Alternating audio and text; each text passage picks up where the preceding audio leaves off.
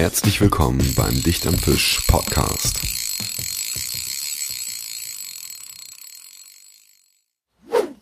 Moin Leute, herzlich willkommen hier beim ersten Dicht am Fisch Podcast. Ich bin Christoph und ich werde euch hoffentlich die nächsten Wochen, Monate und auch Jahre oder Jahrzehnte hier durch diesen Podcast geleiten. Vorab, bevor es hier gleich richtig losgeht, noch ein paar Worte von mir zu dem, was euch jetzt in Zukunft hier erwarten wird. Also wir wollen mit unserem Podcast auf jeden Fall ein authentisches Bild von den Anglern darstellen. Wir wollen ähm, keine Werbeveranstaltung sein für Hersteller und Firmen. Wir wollen kein YouTube-Wissen zum 800. Mal wiederholen. Also wir werden euch hier nicht erklären, wie ihr die Faulenzer-Technik richtig macht oder wann ihr am besten eine Meerforelle fangen könnt.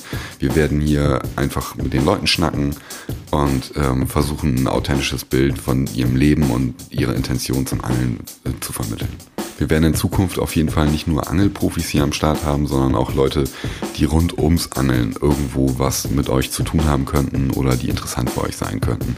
Also äh, das ist uns halt auch wichtig, dass es hier nicht nur darum geht, irgendwelche Leute zu glorifizieren, sondern ähm, auch mal äh, Leute zu Wort kommen zu lassen, die vielleicht sonst nicht so zu Wort kommen, aber ziemlich viel mit dem Thema Angeln oder Fischerei am Hut haben. Jetzt aber endlich zur ersten Episode und zu unserem ersten Gast. Diese Episode heißt Keine halben Sachen mit Freddy Harbord. Wir haben Freddy Harbord eingeladen und mit ihm darüber gesprochen, wie er angelt, was er angelt und was er macht. Und äh, ich bin auf den Titel gekommen, weil Freddy nicht nur keine halben Fische fängt, sondern auch bei der Ködergröße keine halben Sachen macht und auch bei den geplanten Trips, die er macht, macht er keine halben Sachen. Also seid auf jeden Fall gespannt, was euch in den nächsten anderthalb Stunden erwarten wird. Noch eine wichtige Info für euch vorab. Dieser Podcast wurde aufgenommen im Dezember 2018 und jetzt ist der Januar 2020, also knapp ein Jahr später. Freddy hat in der Zwischenzeit seinen Sponsor gewechselt und ist jetzt bei Abu Garcia Berkeley. Also wundert euch nicht, falls irgendwelche Markennamen fallen. Ähm, die ganze Geschichte ist natürlich schon ein bisschen verjährt. Am Anfang war es auch so geplant, dass äh, Freddy und ich nach dem Podcast noch zusammen fischen gehen. Das hat leider damals nicht geklappt. Wetterbedingt ähm, war das ein totaler Reinfall. Ähm, jetzt in Zukunft wird es auch wie angekündigt so sein, dass ich mit den Gästen im Vorfeld angeln gehe, bevor wir was aufnehmen. Ähm, also das auch nochmal zur Info. Ich war nochmal mit Freddy los, aber wie und was da ging, das erfahrt ihr am Ende. So, ich sitze jetzt hier mit Freddy Harbord aus Bremen. Freddy, herzlich willkommen. Ja, vielen Dank, dass ich erstmal hier sein darf heute für die Session. Ja, schön, dass du da bist, also dass du dich darauf eingelassen hast, auf unsere äh, erste Probefolge sozusagen. Ähm, erzähl den Leuten doch mal ungefähr, wer du bist und was du so machst, für die, die dich nicht kennen. Ja, die meisten, also erstmal die, die mich kennen, kennen mich wahrscheinlich für das Fischen auf Zander oder Raubfisch. Ähm, das ist so das, was ich am liebsten mache, generell mit der Spinnrute angeln. Ich angel nicht so gerne mit Würmern oder Köderfischen, also ich gehe am liebsten wirklich Spinnfischen und da habe ich eigentlich auch keine Limits. Also ich angel alle Fischarten gerne, aber ich glaube fürs Zanderangeln, da habe ich mir so ein bisschen vielleicht einen Namen gemacht. Auch wenn ich das selber manchmal gar nicht so gerne sehe oder höre. Aber vielleicht, weil ich es einfach so viel, so viel Zeit, Zeit reingesteckt habe in die Fischerei. Da kennen mich wahrscheinlich die meisten für. Ach so, ich dachte, wir machen jetzt was über äh, Rotaugen, kapitale Rotaugenstimmen. Scheiße, ja, nee, da bin ich ja. Äh, ah, shit, da bin ich hier falsch. Nein, das, da hätte ich, das ist so gar nicht meine Angelei. Damit habe ich zwar angefangen, so das Friedfischangeln, glaube ich, wie jeder irgendwie ja, äh, mit vier, fünf, wo man angefangen hat, oder das ist auch so die Basis des Angelns. So, ne? Also ich will das auf keinen Fall irgendwie kleinreden das muss auch irgendwie mal gewesen sein, so eine Phase, sag ich mal. Ne? Und ja, habe ich auch hinter mir. Du doch bestimmt auch, oder? Ja, ja, ja, ja. Wer den Brassen nicht ehrt, ist den Zander nicht wert. Ist den Zander nicht wert, ja, geil. Ja, eben, muss sein. Ne? Ja, hast du denn hier auch in der Gegend gefischt irgendwo? Du bist ja Bremer, bist du, oder? Ich bin auch äh, Bremer Umländer genau, sozusagen. Ja, ich ja, auch, ne? Ja, genau. Norddeutsche. ja, Originale. Ja, geil. Ähm, wie lange angelst du schon? Oder magst du verraten, wie alt du bist? Ja, also erstmal, ich bin 30 geworden gerade.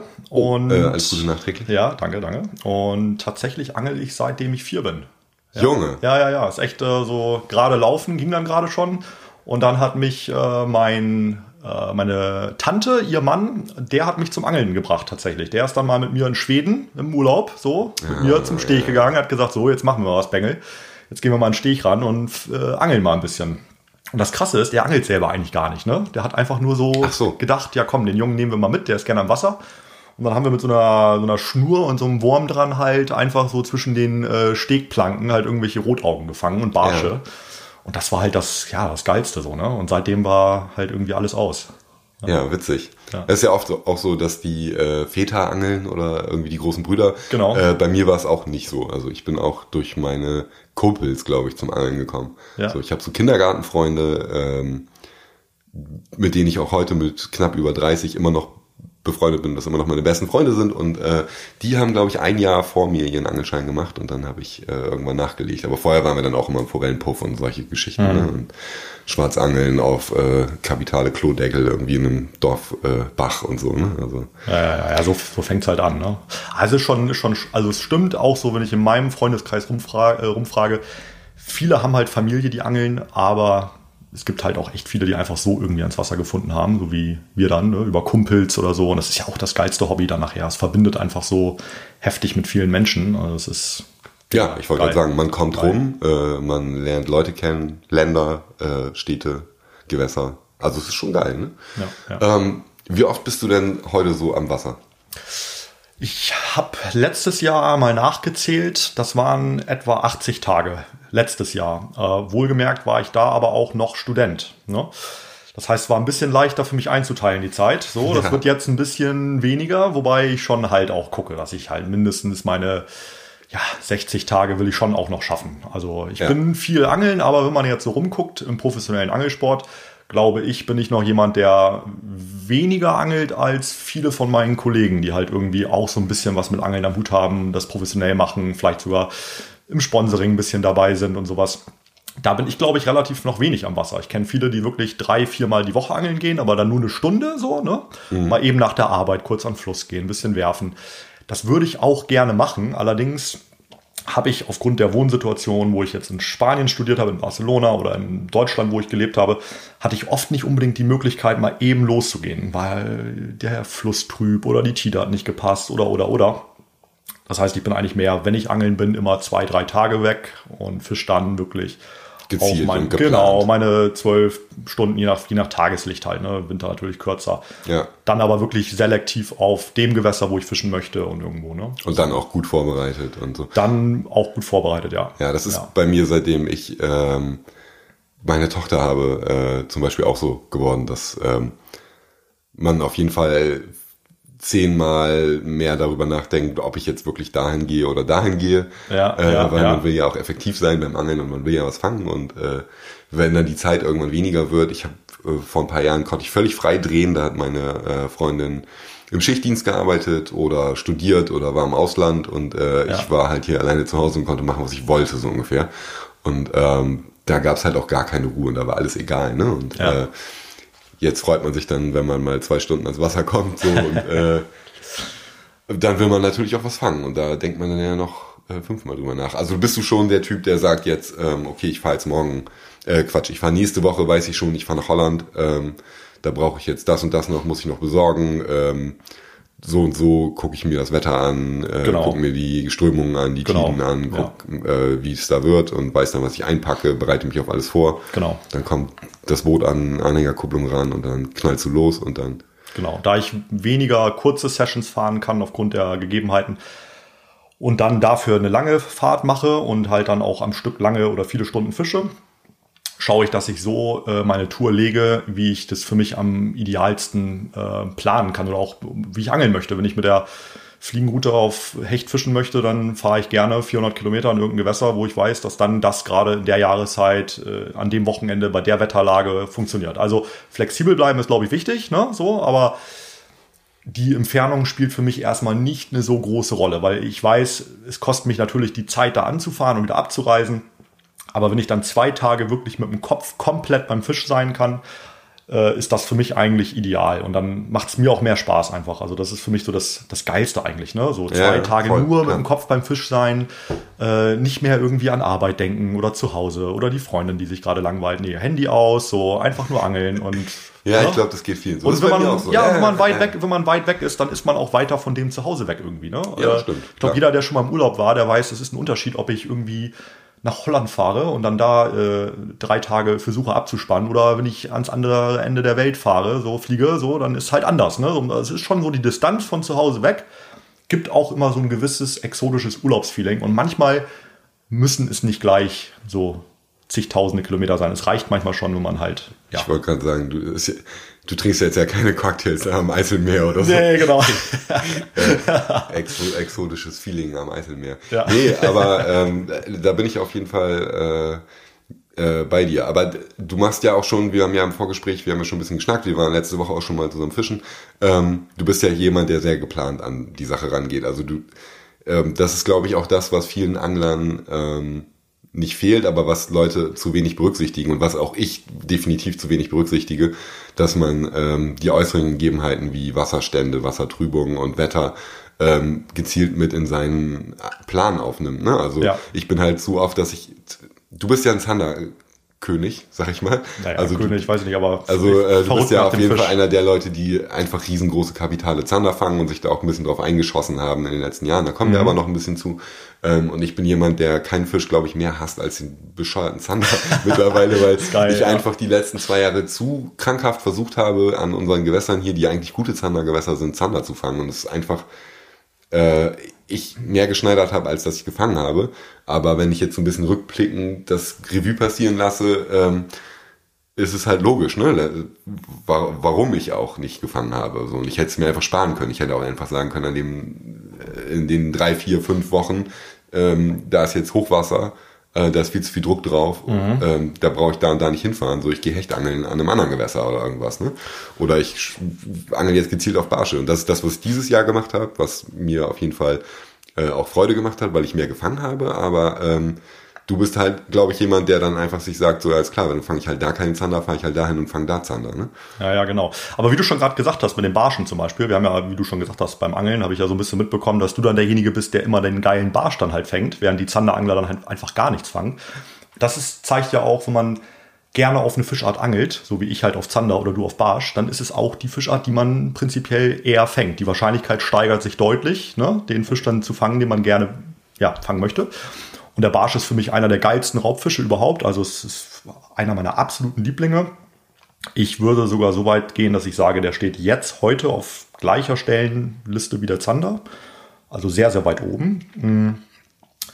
Aber ja, du hast völlig recht. Wenn ich Zander angeln gehe, gehe ich Zander angeln. Und dann fange ich tatsächlich auch keine Barsche als Beifang. Ich habe beim Zanderfischen also extrem selten große Barsche als Beifang. Ja, okay. Wir müssen dazu aber auch kurz sagen, dass du wenn du Zahnhagel Genau, dann hängt äh, ein Hähnchen am Haken. Ja, genau. ja, dann, dann äh, angelst du halt auch nicht mit einem äh, Easy Shiner oder so, sondern da machst du dir eine Adilette ran, klick, ja. klickst da drei Drillinge ein. Ja, so eine große Schuhsohle. Ja, ja und ja. Äh, also da, da kommen wir auch gleich nochmal zu, ähm, oder das können wir auch jetzt drüber reden eigentlich. Ähm, Dein Lieblingsfisch, höre ich heraus, ist der Zander, würde ich sagen. Ne? Würde ich, ja. Also würde ich, inzwischen gibt es so verschiedene Level, ne? Also ich würde den Zander nicht mehr so hervorstechen. Also die gleiche Frage hätte ich vor fünf, sechs Jahren mit Ja definitiv sofort beantwortet. Definitiv okay, Zander, keine ja. Frage. Also ja, auch heute ist er noch auf Platz eins. aber wie ich schon gesagt habe, ne, Barsch und Hecht, die holen auf bei mir. Ja. aber ja, sagen wir mal, der Zander ist nach wie vor, so wie eigentlich jeher, der Fisch, der mich wirklich fasziniert. Wie kommt das? Also ich finde, das sind einfach geile Fische. Die, ja. Ähm, und es ist auch, wenn man... Äh, ich will jetzt hier kein Fass aufmachen, aber wenn man mal einen Fisch umhaut und für die Küche mitnimmt, ist der Zander halt ein wesentlich geilerer definitiv. Fisch, definitiv, als ein Hecht. Mhm. Ähm, die sind schwer zu fangen, manchmal.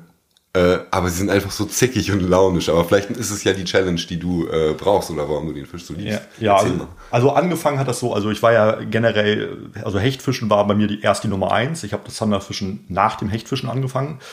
Und das war so ein Schlüsselerlebnis. Ich habe einmal einen, äh, einen Kumpel gehabt, der mit mir gefischt hat auf Zander, der mich in Zanderangeln eingeführt hat tatsächlich. Da war ich, glaube ich, zehn ungefähr, zehn oder elf. Und der hat dann tatsächlich so ein richtiges Brett mal gefangen. Der hat einen schönen, so einen 80er Zander dann neben mir schön weggecatcht. Und als das Ding dann im Kescher lag und als dieser bullige, krasse Zander, es war aus dem Penestrom damals, dann einfach im Boot lag. Und das hat mich, also dieser Fisch, dieses, dieser, diese bullige Körperform, dieses Kraftpaket, das ist ja, den hältst du unterm Bauch und der steht komplett gerade. Jeder Hecht würde links und rechts einsacken, weil das eigentlich nur ein, ja, schwabbeliger Schleimfisch ist im Vergleich zu einem bulligen, krassen Zander einfach. Ja, ja, du, das ist einfach so der krasse Fisch. Ja, und als ich das gesehen habe, den Fisch, dachte ich einfach nur so, geil, so ein Ding musst du fangen. Ne? Und auch so einen geilen 80er halt. Ne? Und das klappt ja auch nicht immer sofort. Du angelst dann erstmal auf Zander und fängst dann natürlich ganz normal, erstmal kleine. Und dieses Bild von diesem 80er Zander, was ich, was da sich in meinem Kopf eingebrannt hat, so, das war dann irgendwie, ja, das, das, ist so ein Fanatismus. Man ist dann so, ja, man will den unbedingt haben, den Fisch, egal was kostet. Man will diesen Fisch. Und dann hat sich meine Angelei dementsprechend auch gewandelt. Dann habe ich wirklich selektiv dann nur auf Zander geangelt und bin diesem Fisch hinterhergelaufen. Ne? bis ich ihn dann irgendwann gefangen habe. Und wenn man einen hat, will man auch noch einen haben. Das wird dann nicht besser. Ne? ich glaube, das ist wie mit jeder Sucht so, ne? Wenn man ja, erstmal ja. anfängt und drin steckt, dann äh, ja. Auf jeden Fall. Also hört das nicht einfach auf, so, ne? Ja, ja, ja, ja, definitiv. Nö, gebe ich dir recht. Also, wie groß ist denn dein größter äh, Zander, den du gefangen hast? Der war jetzt ein Meter fünf, also das war schon. Meter fünf. Meter fünf, Leck ja. mich am Arsch. Ja, Alter, das ist. Ja, geiles Ding, ja, ja. Ähm, ja, krass. Und den hast du gefangen vertikal oder? Ja, tatsächlich oder traditionell am Grund vertikal. Ah, ja. Äh, also ganz normal, ohne Echolot, ohne irgendwas. Zu der Zeit hatte ich noch nicht mal ein Echolot. Da war ich äh, froh, dass ich überhaupt ein Boot hatte. Ne? Für ein Echolot hat das Geld auf gar keinen Fall gereicht in der Zeit. Auch Sprit fürs Boot und so. Da hat man getankt und ist man irgendwie im Standgas von Angelplatz zu Angelplatz gefahren, weil das so teuer war einfach. Taschengeld, ne, so für ja, Angeln. Das hat ja eh alles schon so viel Geld gekostet und dann war halt sowas noch nicht drin. Also am Grund ganz normal. Selbstgegossener Gummifisch, alles selbst gemacht. und da hat er sich das Ding reingelöffelt, der Meter fünf. Ja, äh, crazy. Äh, selbstgemachter Gummifisch. Auch. Ja, ja, klar, schon der erste. Und war das auch schon so ein großer? Nee, der, ja, jein, sag ich mal. Zu der Zeit hätte ich gesagt, ja, großer Köder, der hatte, glaube ich, 16 Zentimeter damals. Das war so in der Zeit halt auch schon dann ordentlicher Happen für Zander, ne? Wenn man so gewohnt ist, so 10 bis 12er Schätz. Der hatte dann schon mal 16, ne? Das war für die damalige Zeit dann schon ein etwas besserer Köder, etwas größerer. Ja, gut, für die Leute, die dich nicht kennen oder nicht genau wissen, was du machst, du angelst halt mit 30 Zentimeter Ködern auf Zander. Genau, jetzt würde ich den kleinen Köder, mit dem ich damals diesen Fisch gefangen habe, gar nicht mehr ranhängen. Und da hast du recht, also für mich ist der kleinste Zanderköder, den ich angel, hat 17 Zentimeter, das ist der Freddy Shed, der kleine. Oder der mittlere, sag ich mal. Und dann, äh, ja, alle möglichen verschiedenen Hersteller, die Köder am Start haben, bis hoch 30 Zentimeter, definitiv. Also ähm, Durchschnittsköder hat so, sag ich mal, zwischen 20 und 25 Zentimeter, den ich angel. Krass. Also ja, würde ich schon sagen. Ja. Echt crazy. Also ich frage mich immer, fängst du weniger dadurch oder fängst du selektiver? Oder? Das ist eine gute Frage. Das habe ich auch noch nie wirklich ausgeangelt. Also da habe ich gar keine jetzt so eine direkte Antwort drauf. Also ich glaube, also was ich sagen kann, ähm, ich bin mir sehr, sehr sicher, sehr, sehr stark davon überzeugt und ich glaube, ich habe auch das so ein gewisses Gefühl bekommen durch das Angeln auf große Zander selektiv, dass man mehr Fische fängt mit großen Ködern, unabhängig vom Gewässertyp. Also ich glaube, relativ egal, wo ich in Europa auf große Zander geangelt habe, mit den großen Ködern selektiert man schon mehr große Fische aus der Masse der Zander raus. Definitiv. Äh, heißt das, dass ein großer Köder immer besser ist? Nein, das heißt es nicht. Heißt es, dass ein großer Köder aber in der Mehrzahl der Tage besser ist? Ja, absolut. Okay, ja, krass. Würde ich schon sagen. Fängst du auch noch einen 60er? Ja, genau. Die kleinen beißen auch noch auf. Mhm. Also das kennt man ja eigentlich nur von Barschen und von, von Hechten, dass die sich halt irgendwas reinpfeifen, was ungefähr vielleicht drei Zentimeter kleiner ist als die und dann denken die sich gleich, alles klar, baller ich mir rein. Mhm. Ähm, aber bei Zandern geht es, glaube ich, den Gros der Leuten eher so, dass sie denken, ähm, ich passe mich jetzt mal dem normalen Beuteschema an und das sind irgendwie Grundeln oder Brutfisch oder sonst irgendwas. Genau. Ähm, und dann fische ich halt zwischen 9 und 15 Zentimetern oder so. Ne? Ja, nur jetzt stell dir mal vor, du wärst jetzt der, der der heftige Zander einfach, der Meter fünf. Wenn du ja, der, Meter, wenn Meter, Meter fünf Zander, so, der mit schlechter Laune keinen Bock hat zu gar essen. Kein, gar keinen Bock hat. Ja, er erstmal so, wenn der jetzt äh, ins Restaurant geht, der holt sich auch nicht Fritten, der bestellt das Steak, der holt gleich das dicke, blutige Steak. Dem ist egal, was kostet. Der sagt, hier, bring das Steak, Chef, komm her, Medium Rare. Und so ist der auch im Fluss am Start. Und ähm, wenn ich ein Meter fünf Zander wäre, würde ich alles andere tun, als Grundeln am Grund zu picken. Ich würde mir den Brassen holen, ich würde mir den Zander holen, ich würde mir auch den Hecht holen, ist mir egal. Äh, ich würde ihn einfach fressen. Ne? So, wenn er vorbeikommt, so, kommt auf meinen Platz geschwommen, so ein 40er Hecht, ja, das ist dann mein Abendbrot oder mein Mittagessen. Ne? Und genau darauf setze ich eigentlich auch, wenn ich mit großen Ködern angel. Also, dass der Zander halt wirklich sagt, alles klar, statt halt zehn Grundeln picken, pick ich einmal und dann aber auf den größeren Beutefisch. Und das ist aus meiner Erfahrung auch biologisch gesehen so ein bisschen auch die Stärke des Zanders, sich anzuschleichen und einen großen Fisch zu überwältigen. Also das machen die schon gerne auch. Ne? Ist das Gewässer abhängig? Also, weil mhm. ich habe letztes Jahr zum Beispiel in der Weser ähm, einen äh, 69er Zander gefangen. Den habe ich umgehauen, für die Küche mitgenommen. Ähm, und da habe ich den Magen aufgemacht, weil es mich natürlich interessiert hat, was da abging. Und meine Kumpels sagten auch gleich so, ja, los, mach mal auf das Ding. Und äh, da habe ich neun Fische im Magen gefunden. Und das waren, äh, ich glaube, sechs Grundeln, zwei Barsche und ein Zander äh, ein kleiner, und die waren alle nicht länger als 10 Zentimeter. Genau, also was ich, was ich sagen würde, ist, dass es äh, zwei verschiedene Stämme von Zandern gibt. Also du hast einmal die kleineren Fische, also ich will nicht Stämme sagen, aber ich will Gruppierungen sagen. Also einmal die kleinen Fische bis, ich sag mal so 70, ohne jetzt zu sagen, dass 70, nein, Fische ja, ja, so. nein, man muss ja gucken, wenn man jetzt, ja, ja, man geht jetzt, man geht ans Maximum. Man sagt jetzt, ein Zander so Maximum wird vielleicht 1,10 Meter. Zehn. Ja. Und jetzt guck mal so irgendwie Richtung Hälfte. Ja, dann sind wir halt irgendwie da in dem Bereich, ne? 50, 60, 70, so irgendwo in dem Bereich gibt es eine biologische Grenze, definitiv. Auch altersmäßig gerechnet. Und das ist in meiner Erfahrung kleinere Zander, fressen auch eher kleinere Köder. Das heißt nicht, dass man die nicht auch mal auf den großen kriegt, aber sie sind eher darauf spezialisiert, halt Grundeln picken und kleine Fische picken. Ja. Und beim 70er Zander, da fängt es an, sich so ein bisschen halt zu unterscheiden. Ne? Die werden ab 70, ich sag sogar eher ab 75, fangen die an, biologisch sich anders zu verhalten. Und, und richtig großer Zander, der irgendwie 85 plus hat, hat immer ein anderes Verhalten wie ein 50er Zander. Das sind also nicht einfach der gleiche Fisch, nur größer. Es ist schon wirklich auch ein anderes Verhalten, was so ein Fisch hat, in meinen Augen. Ne? Ja. Und das macht dann auch für mich das Zanderangeln so geil, dass man halt selektiv sagen kann, ja, ich angel selektiv auf Zander, aber halt selektiv auf große Zander. Und das ist halt ein anderes, ein anderes Angeln. Also ein bisschen angepasst, andere Köder. Ne? Ja, definitiv. Und die, die großen Zander hauen sich also ganz besonders große Köder rein. Trotzdem kann man natürlich auch mit einem kleinen Köder mal einfangen. Das ja, ist keine ja, Frage. Das ist halt immer noch Angeln. Das ist immer ne? noch Angeln, genau. Aber es gibt ja keine, ne, so kein Schwarz und Weiß. Das ist einfach, man muss es am Ende auch probieren und, und auch sein Ding finden. So, es muss ja auch Bock machen. Ne? Wenn man halt das Scheiße findet, mit großen Ködern zu angeln, dann, dann macht man das ja auch nicht. Man muss es ja auch geil finden. Und mir macht es halt Bock. Ne? Ich, der Biss ist meistens ein bisschen härter. Ich weiß, ich bin mit dem Gefühl immer beim dicken Fisch dabei. So, wenn ich einen kleinen Köder habe, dann ist das für mich so, ich fühle auch schon gar nicht, dass ein gleich ein großer beißen kann. Das ist so für mich weiß ich nicht, ich angle ja, auf Barsch ja. halt, ne? Oder ich weiß nicht. Ich, ich, ich fühle, wenn ich kleine Köder fische, hey, hoffentlich fange ich heute mal was. ja, fangen wir überhaupt was, ja. Ja. ja. Okay, ähm, was ist denn so dein Lieblingsköder, wenn du auf Zander fischst? Wenn ich auf Zander fische, würde ich sagen, dann ist es der Pelagic Chat. Äh, wobei ich drei, eigentlich drei Lieblingsköder habe, die alle relativ ähnlich sind. Ne? Der Freddy Chat ist der, der Universalköder dann der Pelagic Shad ist ganz ähnlich, der ist ein bisschen größer, deswegen ist es heute mein Lieblingsköder, einfach wegen der Größe. Den gibt es in 25 cm. Das ist einfach mein, so, mein Standard-Zanderköder. Also Freddy Shad, Pelagic Shad und dann die, die Harry Mary, das ist halt so ein Fransenköder. Ne? Ja. Die, die drei, würde ich sagen, die rocken das Game. Ja, ja. ja. Krass. Ja, du bist ja auch DJ, hast du mal gesagt, ne? Also das ja, sind halt die drei Platten, die du auflegst, wo die Leute abgehen. Ja, das sag ja, ich so bei ja, stimmt, das ist ein schöner Vergleich. Die, die drei Dinger, die musst du halt dann irgendwie. Ja, das stimmt. Müssen in der Box sein, ne?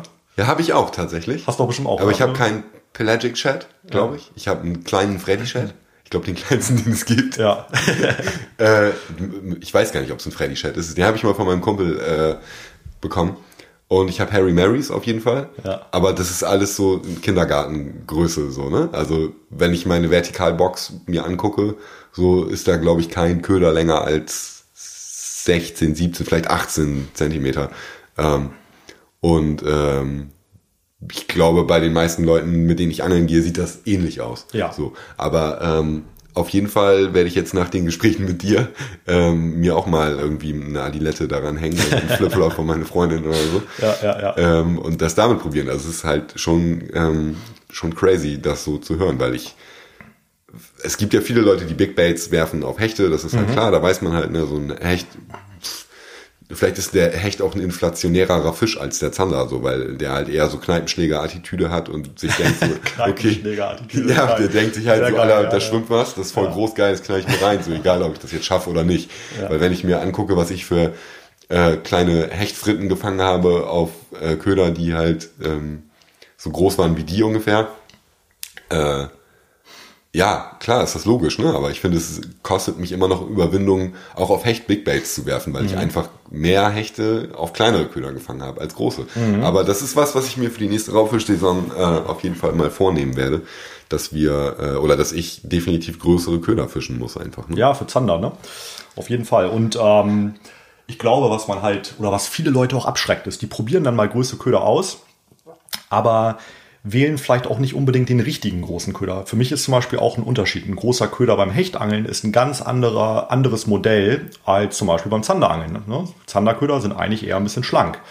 Und, ja. Hecht, und Hechtköder sind ja immer so diese heftig dicken, breiten ja, Profilköder. Ja, genau. Das ist für Zander zum Beispiel gar nicht so gut. Ne?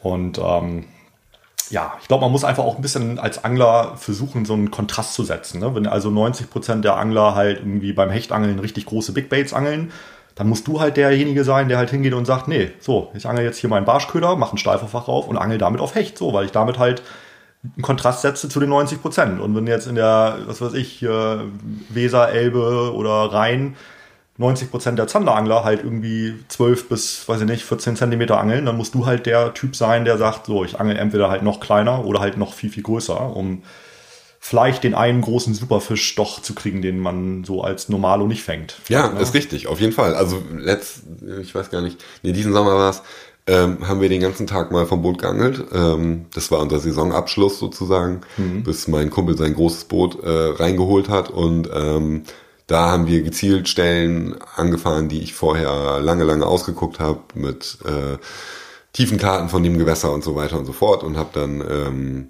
total professionell GPS-Wegmarkierungen gesetzt und so weiter. Und wir sind echt gezielt Spots abgefahren und haben auf Zander äh, Barsch geangelt und haben ähm, bis auf ein paar kleine Barsche nichts gefangen.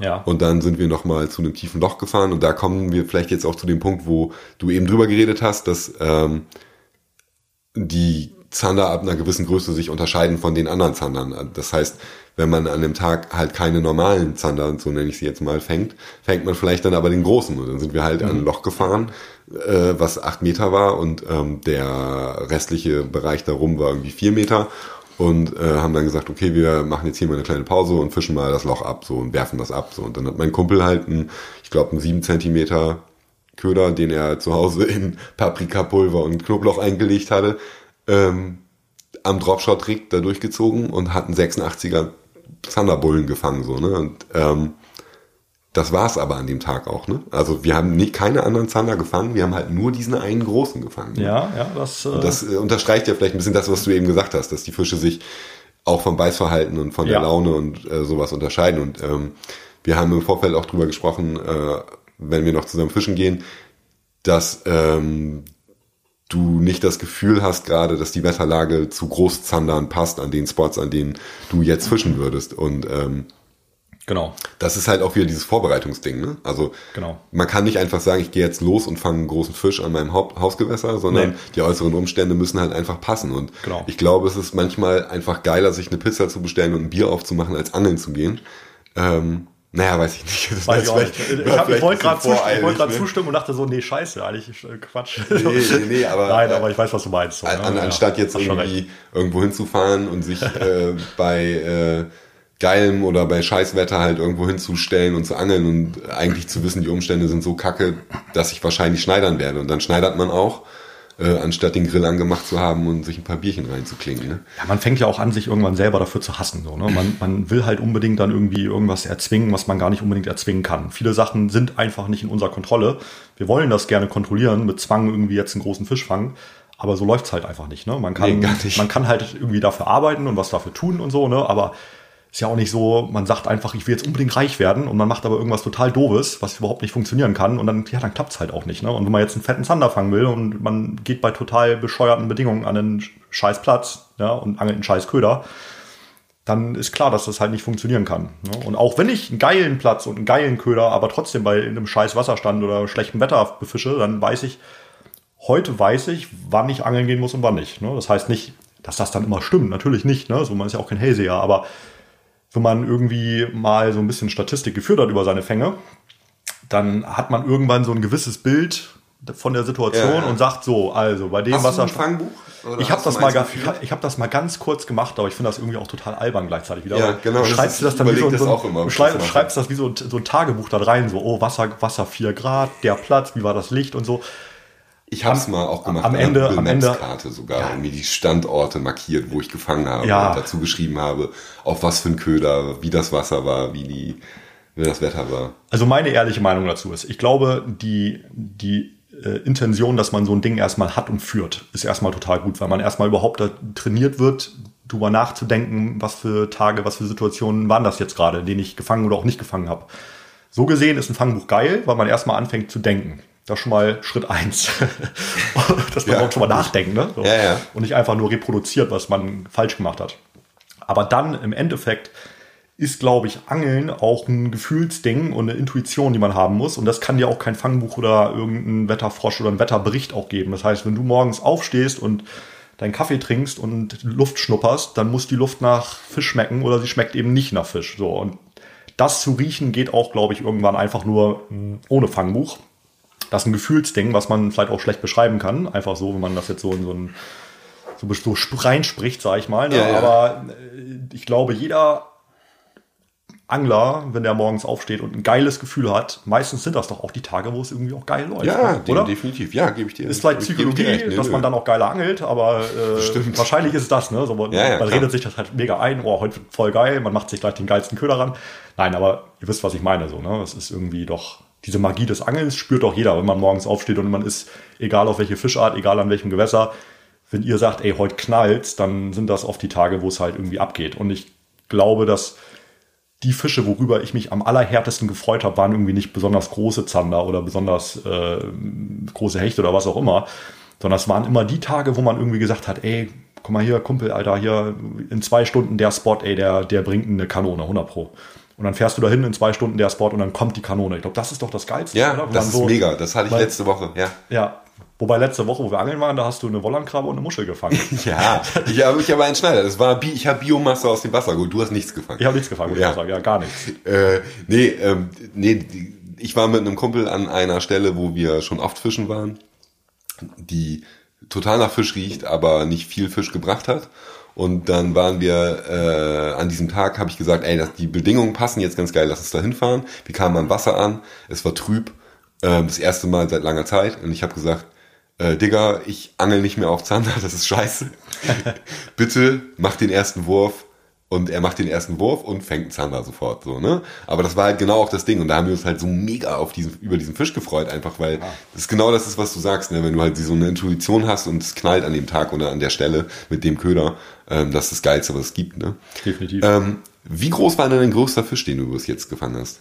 Ähm, größter Fisch. Hm ja, das war mein, äh, der, das war der, tatsächlich der Mandarinenwels, den ich gefangen habe. Der war mit Abstand der größte. Den habe ich zwar nicht gewogen. Äh, mein Kumpel Axi, der dabei war, der meinte irgendwas zwischen 90 und 100 Kilo. Und dann war das Ding halt ein Mandarinenwels, was ja auch schon mal so, das war der Weltrekord einfach. Ne? Krass, der ja. krasseste Wels, der je gefangen wurde in der Farbe. Äh, ich habe mit ein paar Kumpels gesprochen, Ach, mit, mit, dem Stefan, mit dem Zeus also und habe rumgefragt, ey, überlegt mal, gab es irgendwo einen größeren und keiner konnte wirklich was sagen. Ich glaube, das ist wirklich der größte gewesen. 1, äh, 2,51. Leck mich am Arsch. Auf die Spinnrute und das Ding war so gelb wie eine Banane. Auf Spinnrute? Ich hätte gedacht, du hast irgendwie einen Klo Klodeckel am Stein ins Wasser geworfen schön, und dann... Nee, nee, nee. Ich habe tatsächlich noch nie einen Wels auf Livebait gefangen. Ich, ah, ja, ich habe fünf Jahre da gelebt, aber ich angel nicht mit äh, irgendwas, was schon mal gelebt hat. Sehr gut, krass. Ja, ja, ja. ich habe den Gummifisch da reingeworfen und nach das Ding da rauf. Aber du hast gezielt auf Wels geangelt auch. Ich habe gezielt auf Wels geangelt und äh, der Fisch war, äh, muss ich sagen, auch Glück, ne? Dass man, dass ja, der jetzt gelb ist oder schwarz oder was auch immer, ne? das ist Glück, fertig. Und, und hast du an dem Tag diese Intuition gehabt, es knallt? Das Morgens? war die allerkrasseste Story überhaupt, weil ich wollte eigentlich gar nicht angeln gehen. Ich habe ähm, ich hab tatsächlich den Abend davor habe ich eine mündliche Prüfung in der Uni gehabt. Und zwei Tage danach hatte ich die nächste. Das heißt, ich hätte eigentlich lernen müssen den Tag, wo ich diesen Fisch gefangen habe. Und nachdem ich diese Prüfung hinter mir hatte, habe ich meinen Dozent gefragt oder geguckt, Daumen hoch, Daumen runter. Er durfte ja kein Ergebnis sagen.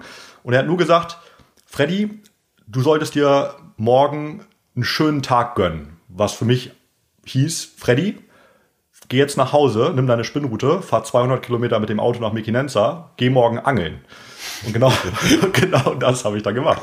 Und ich habe tatsächlich, das war für mich eine, auch einer der krassesten Stories so beim Angeln.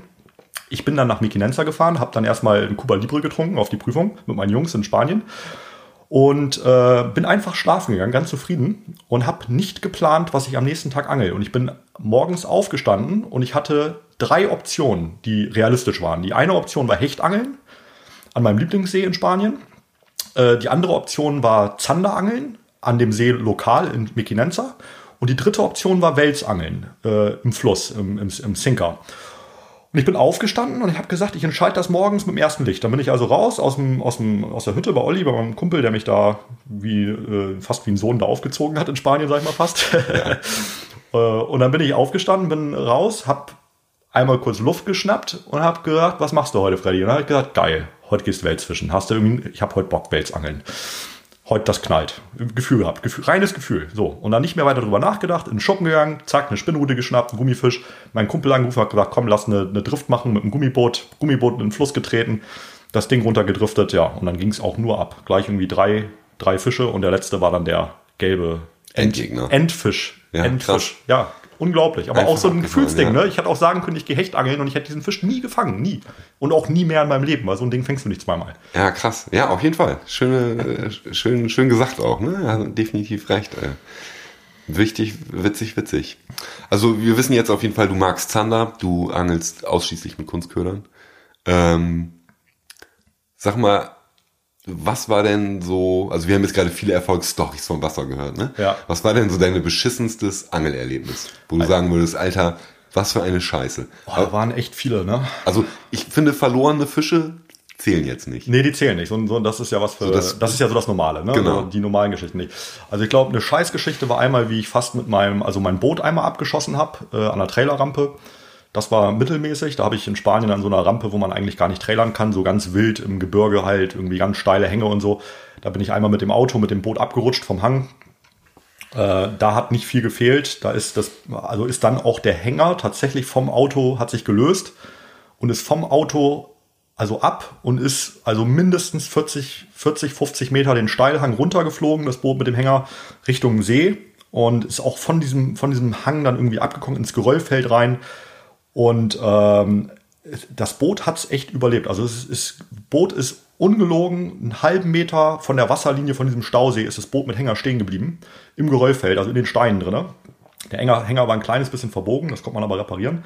Aber wäre dieser Hänger 50 Zentimeter weiter gerutscht, dann wäre der in diesen Stausee reingeknallt, das ganze Boot mit Hänger und äh, es wäre auf jeden Fall alles weg gewesen, also definitiv. Ne? Und das Auto war danach auch also im Hang halt festgefahren und so. Das war, das da rauszukriegen, da kamen dann noch irgendwelche, ja, da kam dann noch so eine Russengang, irgendwie fünf Leute kamen da an und haben mir da irgendwie das Ding da wieder rausgerissen mit dem Auto. Also Riesenaktion, total Also krass. was, was hast du denn gemacht? Hast das Boot in den See geschmissen dann und dann irgendwo hingefahren und dann genau, normal dann- rausgeholt, und dann nochmal rausgeholt, an, woanders du rausgeholt. Genau, wir haben den per Hand den Trailer rausgetragen. Ich bin Gott sei Dank mit meinem kleinen Boot immer in Spanien unterwegs. Ne? Das ging halt also dann, den Hänger haben wir per Hand rausgetragen bekommen aus dem Steilhang. Und äh, also das war eine scheiß Aktion. Da habe ich auch echt so gedacht, so Freddy, da hast du richtig verkackt irgendwie. Das war irgendwie eine 6 Minus. Der Angeltag war auch dann immer so ein bisschen irgendwie, ja, wie so ein leichten Schock auch von der ganzen Aktion. Also das war irgendwie nicht, nicht geil. Ja, ja, Bo- Boot, Aber- Boot verlieren ist nicht so geil. Nee, ist überhaupt nicht geil. Und das ist auch so eine Sache, da denkst du so, Mann, ey, das brauchst du nicht nochmal. Dann eine andere krasse Geschichte. Wir hatten einmal einen harten Unfall gehabt beim, beim, auf einer Angeltour. Wir wollten nach äh, zum Penostrom, zum Jerkbait-Fischen auf Hecht und äh, halbe Strecke gab es einen schweren Autounfall mit 120 in die Leitplanke, mit überschlagen und auf dem Dach landen und ähm, Euer Auto. Unser Auto, ja. Also haben uns richtig das ganze Auto komplett zerwichst. Also die Kiste war ähm, ja total schaden. Alles, was im Auto war, war total schaden. Also die, die Spinnruten lagen auf der Autobahn verteilt. Und es hat sich keiner verletzt. Ne? So. Und das, Krass. und das Heftigste war, wir sind aus diesem Auto ausgestiegen, haben alle überlebt und alles gut. Ne? Auch mega Glück einfach. Und äh, wir waren zu dem Zeitpunkt noch, glaube ich, viel krassere Angler als heute, also viel verrückter noch. Man wird ja mit 30 dann auch ein bisschen schon mal ruhiger wieder und ne, so rational so ein bisschen halt. Ne? Aber in dem Alter haben wir dann echt noch probiert, irgendwie, ob wir mit dem Taxi vielleicht noch weiterfahren können, noch zum Angeln und so. Ne? Und, Geil. Und, und wir haben halt sofort überlegt, Leihwagen und komm, ne, so. Ja. Eine Spinnrute war noch heile und so, komm, wir leihen uns da welche, wir Ja, fahren ja. jetzt noch weiter und ne, das geht schon und so.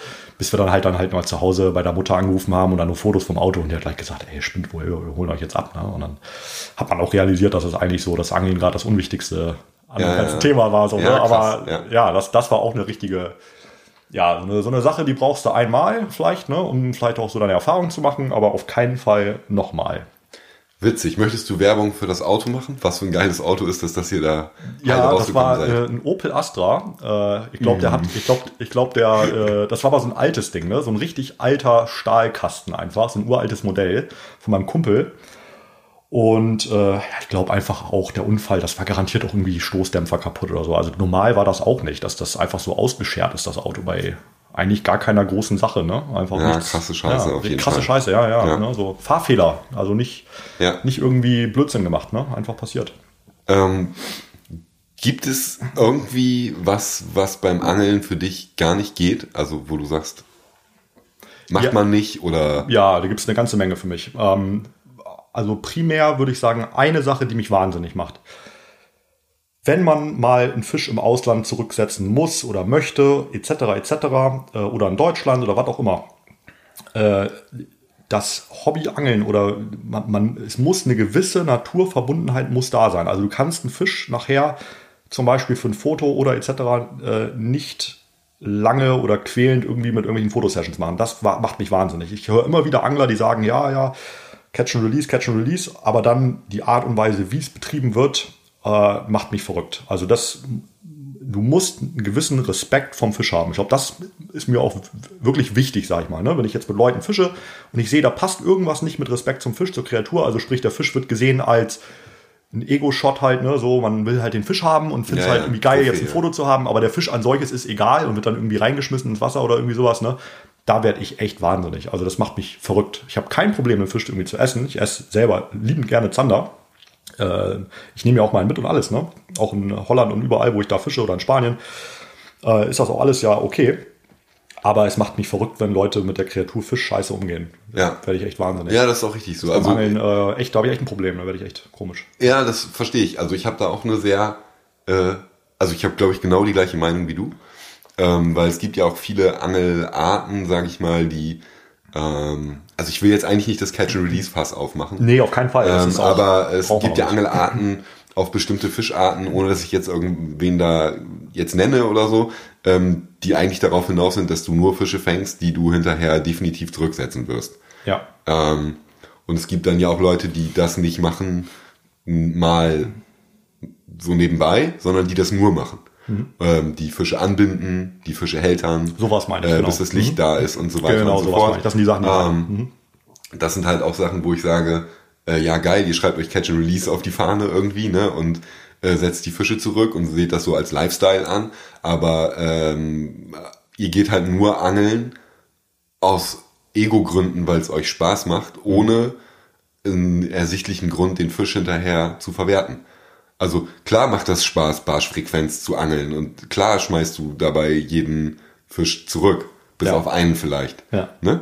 Und äh, klar, jemand, der Profi-Angler ist, so wie du, der fängt halt auch mehr als die zwei Zander, die er am Tag fangen darf. Mhm. Ähm, aber solange man guten Gewissens sagen kann, ich hau da auch mal einen um genau. und nehme den mit und esse den, ist es für mich halt alles safe. Ne? Aber alles, wenn ich halt cool, ja. ähm, nur darauf aus bin, irgendwie für Tausende von Euro Equipment habe oder was weiß ich, wohin fahre und dann tagelang irgendwo im Wasser sitze und nur angel auf eine Fischart, die ich hinterher wieder zurücksetze, mhm. definitiv zurücksetze, die oder auf nicht verwertbare Fische angel, weil niemand will äh, einen 40 Kilo Fisch essen oder niemand will einen 2 Meter Fisch essen oder nee. so. Ne? Das brauchen wir ja gar nicht drüber reden. Natürlich setzt man so einen Fisch zurück und natürlich setzt man auch einen 90er oder einen 80er Zander eigentlich zurück. Mhm. Ähm, aber ähm, dann nur drauf zu fischen, ist halt schon eine harte Nummer, finde ich manchmal. Ne? Da ja. finde ich finde ich ja auch schön, dass mal jemand klar auch diese Respektsache das mal, ist, glaube ich, der äh, Punkt, den man, so, ne? wo, welchen Weg man für sich halt auch äh, rechtfertigt. Und das kann ja der eine oder der andere extreme Weg sein. Das ist mir persönlich egal. Aber Respekt vom Fisch muss in jedem, in jedem Fall da sein. Auch wenn ich einen Fisch mitnehme, gibt es einen Unterschied, ob ich den Fisch einfach in die Plastiktüte reintue oder ob ich ihn vorher ganz normal, ne, artgerecht halt töte und dann zum Essen mitnehme. Das ist, glaube ich, das Ding mit Respekt. Und das muss jeder Angler haben. Und Gott sei Dank sehe ich auch gerade so in der jungen Generation, dass das immer besser wird. Ne? Also erstmal Thumbs up, so. Das ist auf jeden Fall ja, positiv zu bewerten. Es wird, es wird ja geiler, ne? Wird besser. Ich glaube, das ist Klar. früher schlechter gewesen, schlimmer gewesen, so mit der Fischbehandlung. Das geht heute auch durch Social Media. Leute sprechen mehr drüber und, ne? Ja, wobei ich auch glaube, dass dieses Social Media Thema ein Thema mhm. ist, äh, dass man viel angelt nur noch fürs Foto, ne? Oder fürs Video oder Stimmt. für die Instagram Story. Und das gerade bei diesen Geschichten, ne? Dann auch hier schüttel ich den Fisch mal und stell mal den Kamm mhm. auf und mhm. so. Und ich habe gestern Abend dir ja ein Foto geschickt, dass ich mir in der Vorbereitung auf heute ja. äh, noch alte Freddy äh, Harvard Videos auf mhm. äh, YouTube angeguckt habe. Mhm. Und da ist mir tatsächlich aufgefallen, okay, du warst auch viel mit so Leuten wie Bürger Dormeyer ähm, angeln, die meiner Meinung nach auf jeden Fall auch Leute sind, die wirklich wissen, was sie da tun. Mhm. Ähm, äh, und für Fisch und Fang unterwegs, wo, wo man auch weiß, die machen jetzt keinen Scheiß und die haben ja, ja. eine journalistische Verantwortung dahinter. Genau. Ähm, aber mir ist halt wirklich aufgefallen, du holst einen Fisch raus, du freust dich ehrlich darüber. Ähm, und der war aber ruckzuck wieder weg. Der war ruckzuck wieder im Wasser. Also ähm, man hat nicht das Gefühl gehabt, dass du lange da den Fisch schüttelst und hier stell mal deinen Kamm auf und zeig mal, wie böse du bist und hahaha und hier noch ein Foto und da. Ähm, es war auch nicht geschickt geschnitten, sondern es ist mir an mehreren Stellen aufgefallen, wo die Kamera durchgelaufen ist, dass äh, du einen Fisch landest, den rausholst, dich freust, den vielleicht noch eben misst und dann geht der wieder argrecht schwimmen und du schmeißt auch nicht zurück, sondern du guckst, ich glaube, du, deine Release-Technik ist auch, glaube ich, noch ein bisschen anders. Es gibt ja Leute, die sagen, sie schmeißen einen Fisch bewusst ein bisschen rabiater ins Wasser, damit der gleich abtaucht. Ja, ist Quatsch, finde ähm, ich. Und es gibt Leute, die halten den Fisch sehr lange an der Schwanzwurzel fest und äh, bewegen ihn vielleicht noch ein bisschen vor und zurück. Was glaubst du, was da die schonendste Art und Weise ist jetzt für deinen Lieblingsfisch, den Zander mal? Für den Zander den Zander setzt du rein, den äh, hältst du mit dem Kopf ganz leicht nach unten, weil da will er hinschwimmen und dann hältst du an der Schwanzwurzel fest, dann lässt er ganz langsam los. Zander weiß, wenn man den, wenn man den Fisch loslässt, dann schwimmt er erst los. So, und dann geht er auch vorwärts runter. Man kann ihn auch so einen kleinen Schwung geben, wenn man ihn rein, aber das braucht man nicht. Also ich mache es so, ich setze ihn rein, halte ihn an der Schwanzwurzel fest und dann löse ich den Griff und dann schwimmt er ganz von alleine runter. Ja. Das tut er nicht, wenn man den auf 18, 19 Meter fängt. Ne? Da angel ich aber auch nicht. Und wenn da jemand so tief fischt, dann sind das die Leute, die den einfach reinwerfen, weil er dann den Schock kriegt und runterschwimmt. Das macht man aber nicht. Das kein, hat nichts mit Respekt vor dem Zanderfischen zu tun. Nee, ich wollte gerade sagen, der Druckausgleich nach oben und dann wieder der Druckausgleich nach unten, das ist halt auch nicht gerade geil. Wenn ich teilweise in, in Holland sehe, wie die Leute da teilweise tief fischen, äh, ja, viele sagen auch, ich fisch tief, weil ich beim pelagischen Angeln über 40 Meter liege. Ja, ich angel aber nicht am Grund, ich angel im Freiwasser auf 4, 5, 8, vielleicht 9 Meter, aber dann ist Feierabend. Ne? So, und äh, die Fische braucht man nicht reinwerfen, die kann man ganz normal ins Wasser setzen und die wieder schwimmen lassen, wenn man denen reinsetzen möchte wieder oder muss, aufgrund der gesetzlichen Lage in Holland. Ne? Ja, so viel dazu. Also. Ja, schön. Äh, da surfen wir auf jeden Fall auf der gleichen Welle. Sehr schön. Ähm, gibt es irgendeinen Fisch, den du überhaupt nicht magst? Ui, das ist eine gute Frage. Also jetzt nicht ähm, essen, ne? Also ich nee, esse nee, zum nee. Beispiel kein Aal. Ehrlich Aal gesagt, ähm, ein Fisch, den ich so richtig nicht mag, glaube ich, gibt es als solches erstmal nicht. Ich würde vielleicht irgendwie sagen, vielleicht der Aal. Wenn ich jetzt einen Aal irgendwie fangen würde beim Gummifischangeln, ist mir auch schon mal passiert. Echt jetzt? Ja. Mega geil. Auf, ich mache immer so Witze mit meinen Kumpels, so gleich fange ich einen Aal. Ja, auf eine Herimeri, ne? So. Ähm, wobei ich sagen muss, dass nicht ich den Aal auf die Harimeri gefangen habe, sondern mein Kumpel, der direkt neben mir mit der Harimeri geangelt hat, hat den Aal gefangen. Äh, das wäre jetzt vielleicht so ein Fang, wo ich sagen würde, so, ja, irgendwie geil für die Story, aber auch nicht so geil, den wieder abzumachen. Ne? Und war der Kapital Aal? Ja, Kapital? der war, der war, es war echt ein dicker, ne? Echt ein dicker Aal, ne? Also, stimmt, keine Ahnung. Ich habe ihn auch nicht gemessen, so. Wie willst du auch einen Aal messen halt, ne? Den kannst du ja nicht lebendig messen. Nein, geht nicht. Nee, nee, geht nee. Nicht. Kannst du abschätzen, keine ja, Ahnung, was ja. 60, 80, keine Ahnung, groß. Ja, ekelhaft. Ge geiles Ding, fett. Ja, so. ich habe ja auch Angst vor Schlangen, deswegen sind Aale auch für mich ja. sehr Fische, die ich sehr Angst suspekt vor Ja, völlig. Ich habe von nichts Angst, du kannst mir Feuerreifen an, anzünden ne, und Motorrad geben und sagen, hier, spring da durch, mache mhm. Ich. Ich habe früher habe ich äh, zwei große Schlangen zu Hause gehabt. Du bist richtig ekelhaft. Ja, ohne Scheiß, richtig große Dinger. Also eine Boa Constrictor hatte ich. Ja. Zwei Stück. Habe ich auch, aber in der Hosenta also in Hosentasche.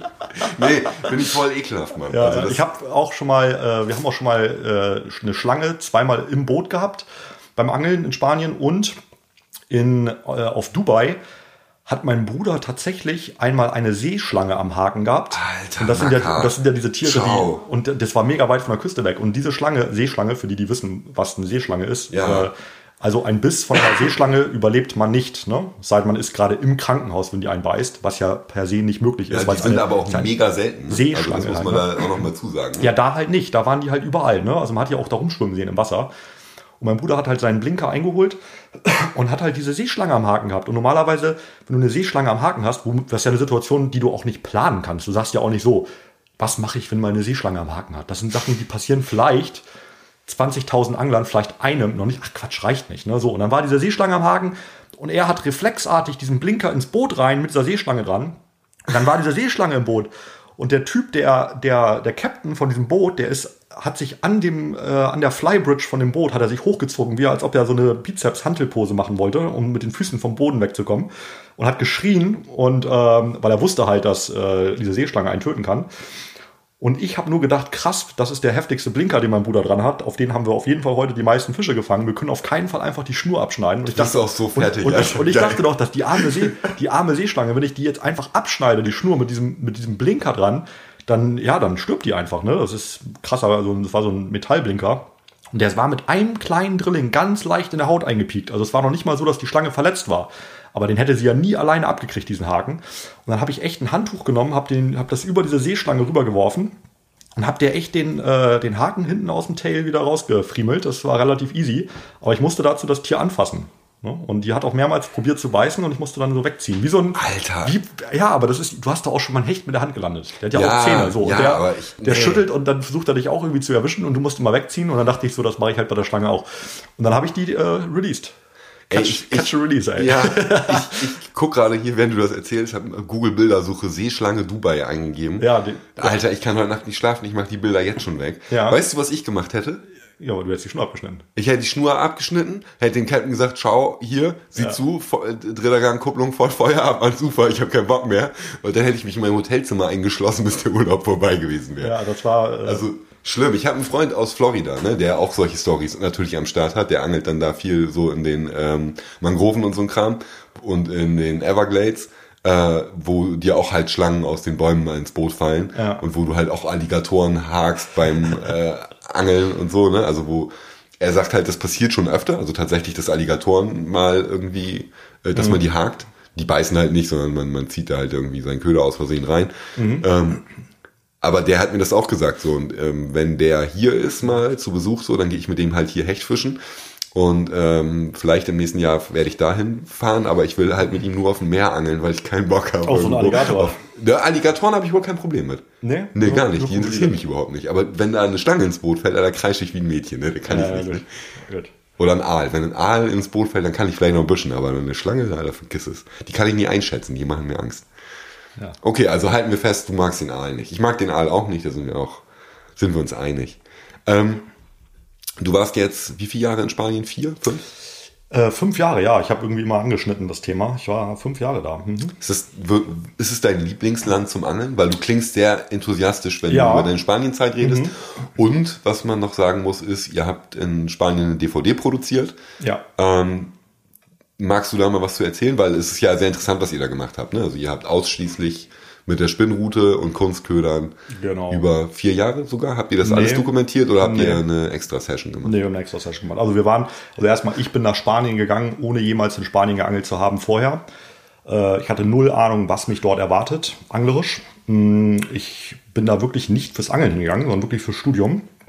Und hab natürlich im Hinterkopf gesagt, Ebro-Stausee, ne, Zanderangeln und so, das war alles schon natürlich Thema im Kopf, keine Frage. Man geht ja nicht für fünf Jahre irgendwo hin, wenn man da nicht angeln kann. Ich meine, äh, auch nicht für eine Uni, das macht man einfach nicht so ein Blödsinn. Also klar, nee. Spanien war halt auch. Ich fahre nicht mal drei Wochen in Urlaub oder zwei Wochen in Urlaub, ohne dass man da nicht angeln kann. Macht man nicht, ne? So. Und äh, ja, dann war wurde es halt Spanien, wurde Barcelona. Ich habe dann äh, Gott sei Dank die richtigen Leute kennengelernt, sprich Olli. Olli hat ein großes Angelcamp in Mikinenza. Der wurde sehr schnell auch mein bester Kumpel in Spanien. Und wir haben uns blendend verstanden und äh, er hat mir bei vielen Sachen wirklich geholfen auch. Ne? Also mit Autoregistrierung, Bootsregistrierung, Bootstellplatz, äh, freundschaftliche Dienste. Also so ganz viel, bei ganz vielen Sachen einfach unter die Arme gegriffen, was man einfach, man braucht einfach jemanden, einen guten Kumpel, den muss man einfach haben in so einem Land wie Spanien. Da, ist, da gibt's ja einfach sonst auch nichts. Ne? Ähm, man muss ganz viel selber rausfinden, man muss ganz viel rumreisen. Ich bin überall durch Spanien gefahren, habe neue Seen probiert, äh, unbeangelte Orte kennengelernt. Und nach den ersten vier Jahren in Spanien war relativ schnell klar, ich habe mit Olli immer darüber geredet, Olli, die Angelarten, die wir hier machen können in diesem Land, die kennt keiner. Wir haben eine unglaublich abwechslungsreiche Fischerei und man müsste eigentlich mal eine DVD machen über die Vielseitigkeit des Angelns. Es gibt immer irgendwelche Leute, die sagen, ja, ich bin jetzt hier irgendwie ein Hecht-Crack oder ein Zander-Crack und wir machen jetzt irgendwie einen geilen Zander-Film, um zu zeigen, wie geil, wie geile Angler wir sind. So, und da hatte ich überhaupt keinen Bock drauf. Mich haben halt immer irgendwie Leute gefragt, komm, mach doch mal einen Zander-Film, ne? DVD Zanderangeln. Und ich fand es halt immer so selbstdarstellerisch, irgendwie einen Film zu machen, um halt irgendwie zu zeigen, ne, so, wie man halt geil irgendwie noch größere Fische fängt. Das sollte es nicht werden. Und wir haben gesagt, wir wollen ähm, abwechslungsreiches Programm machen. Wir haben also sechs Fischarten auf eine DVD raufgepresst, sag ich mal so, in, in sechs Blöcken und sind mit der Spinnroute durch Spanien gereist. Das hat, äh, das lief über ein Jahr, das Projekt, äh, von Winter bis Winter, also genau ein Jahr durch. Und äh, natürlich nicht durchgehend geangelt. Wir haben alle nebenbei Arbeit, Studium, äh, Freundin, Familie. Wir haben also uns immer einzelne kleine Blöcke äh, rausgepickt und sind dann mit Kameramann wirklich durchs Land gereist und haben verschiedene Gewässer und verschiedene Fischarten beangelt. Okay. Das war auf jeden Fall ein extrem aufwendiges, ein extrem teures Projekt als solches.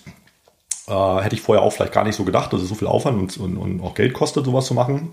Aber es ist gleichzeitig auch echt fett einfach. Ne? Es ist einfach geil, weil wir haben irgendwie sehr geile Fische gefangen, ne? von irgendwelchen Thunfischen, große Thunfische mit der Spinnrute, äh, große Welse mit der Spinnrute. Wir haben Zander vom Bellyboot, also Forelle vom Ufer, Schwarzbarsche gefangen, wir haben äh, Hechte in Extremadura geangelt. Also wir waren wirklich überall in Spanien, wo man sagen kann, das Angeln ist richtig geil. Okay, krass. Würdest du sagen, Spanien ist ein geiles Angelland? Ist ja. es dein Lieblingsangelland? Oder würdest nee. du sagen, gibt es ein Lieblingsangelland, das du hast? Holland? Ich würde sagen Holland, aber nicht aufgrund der Fänge.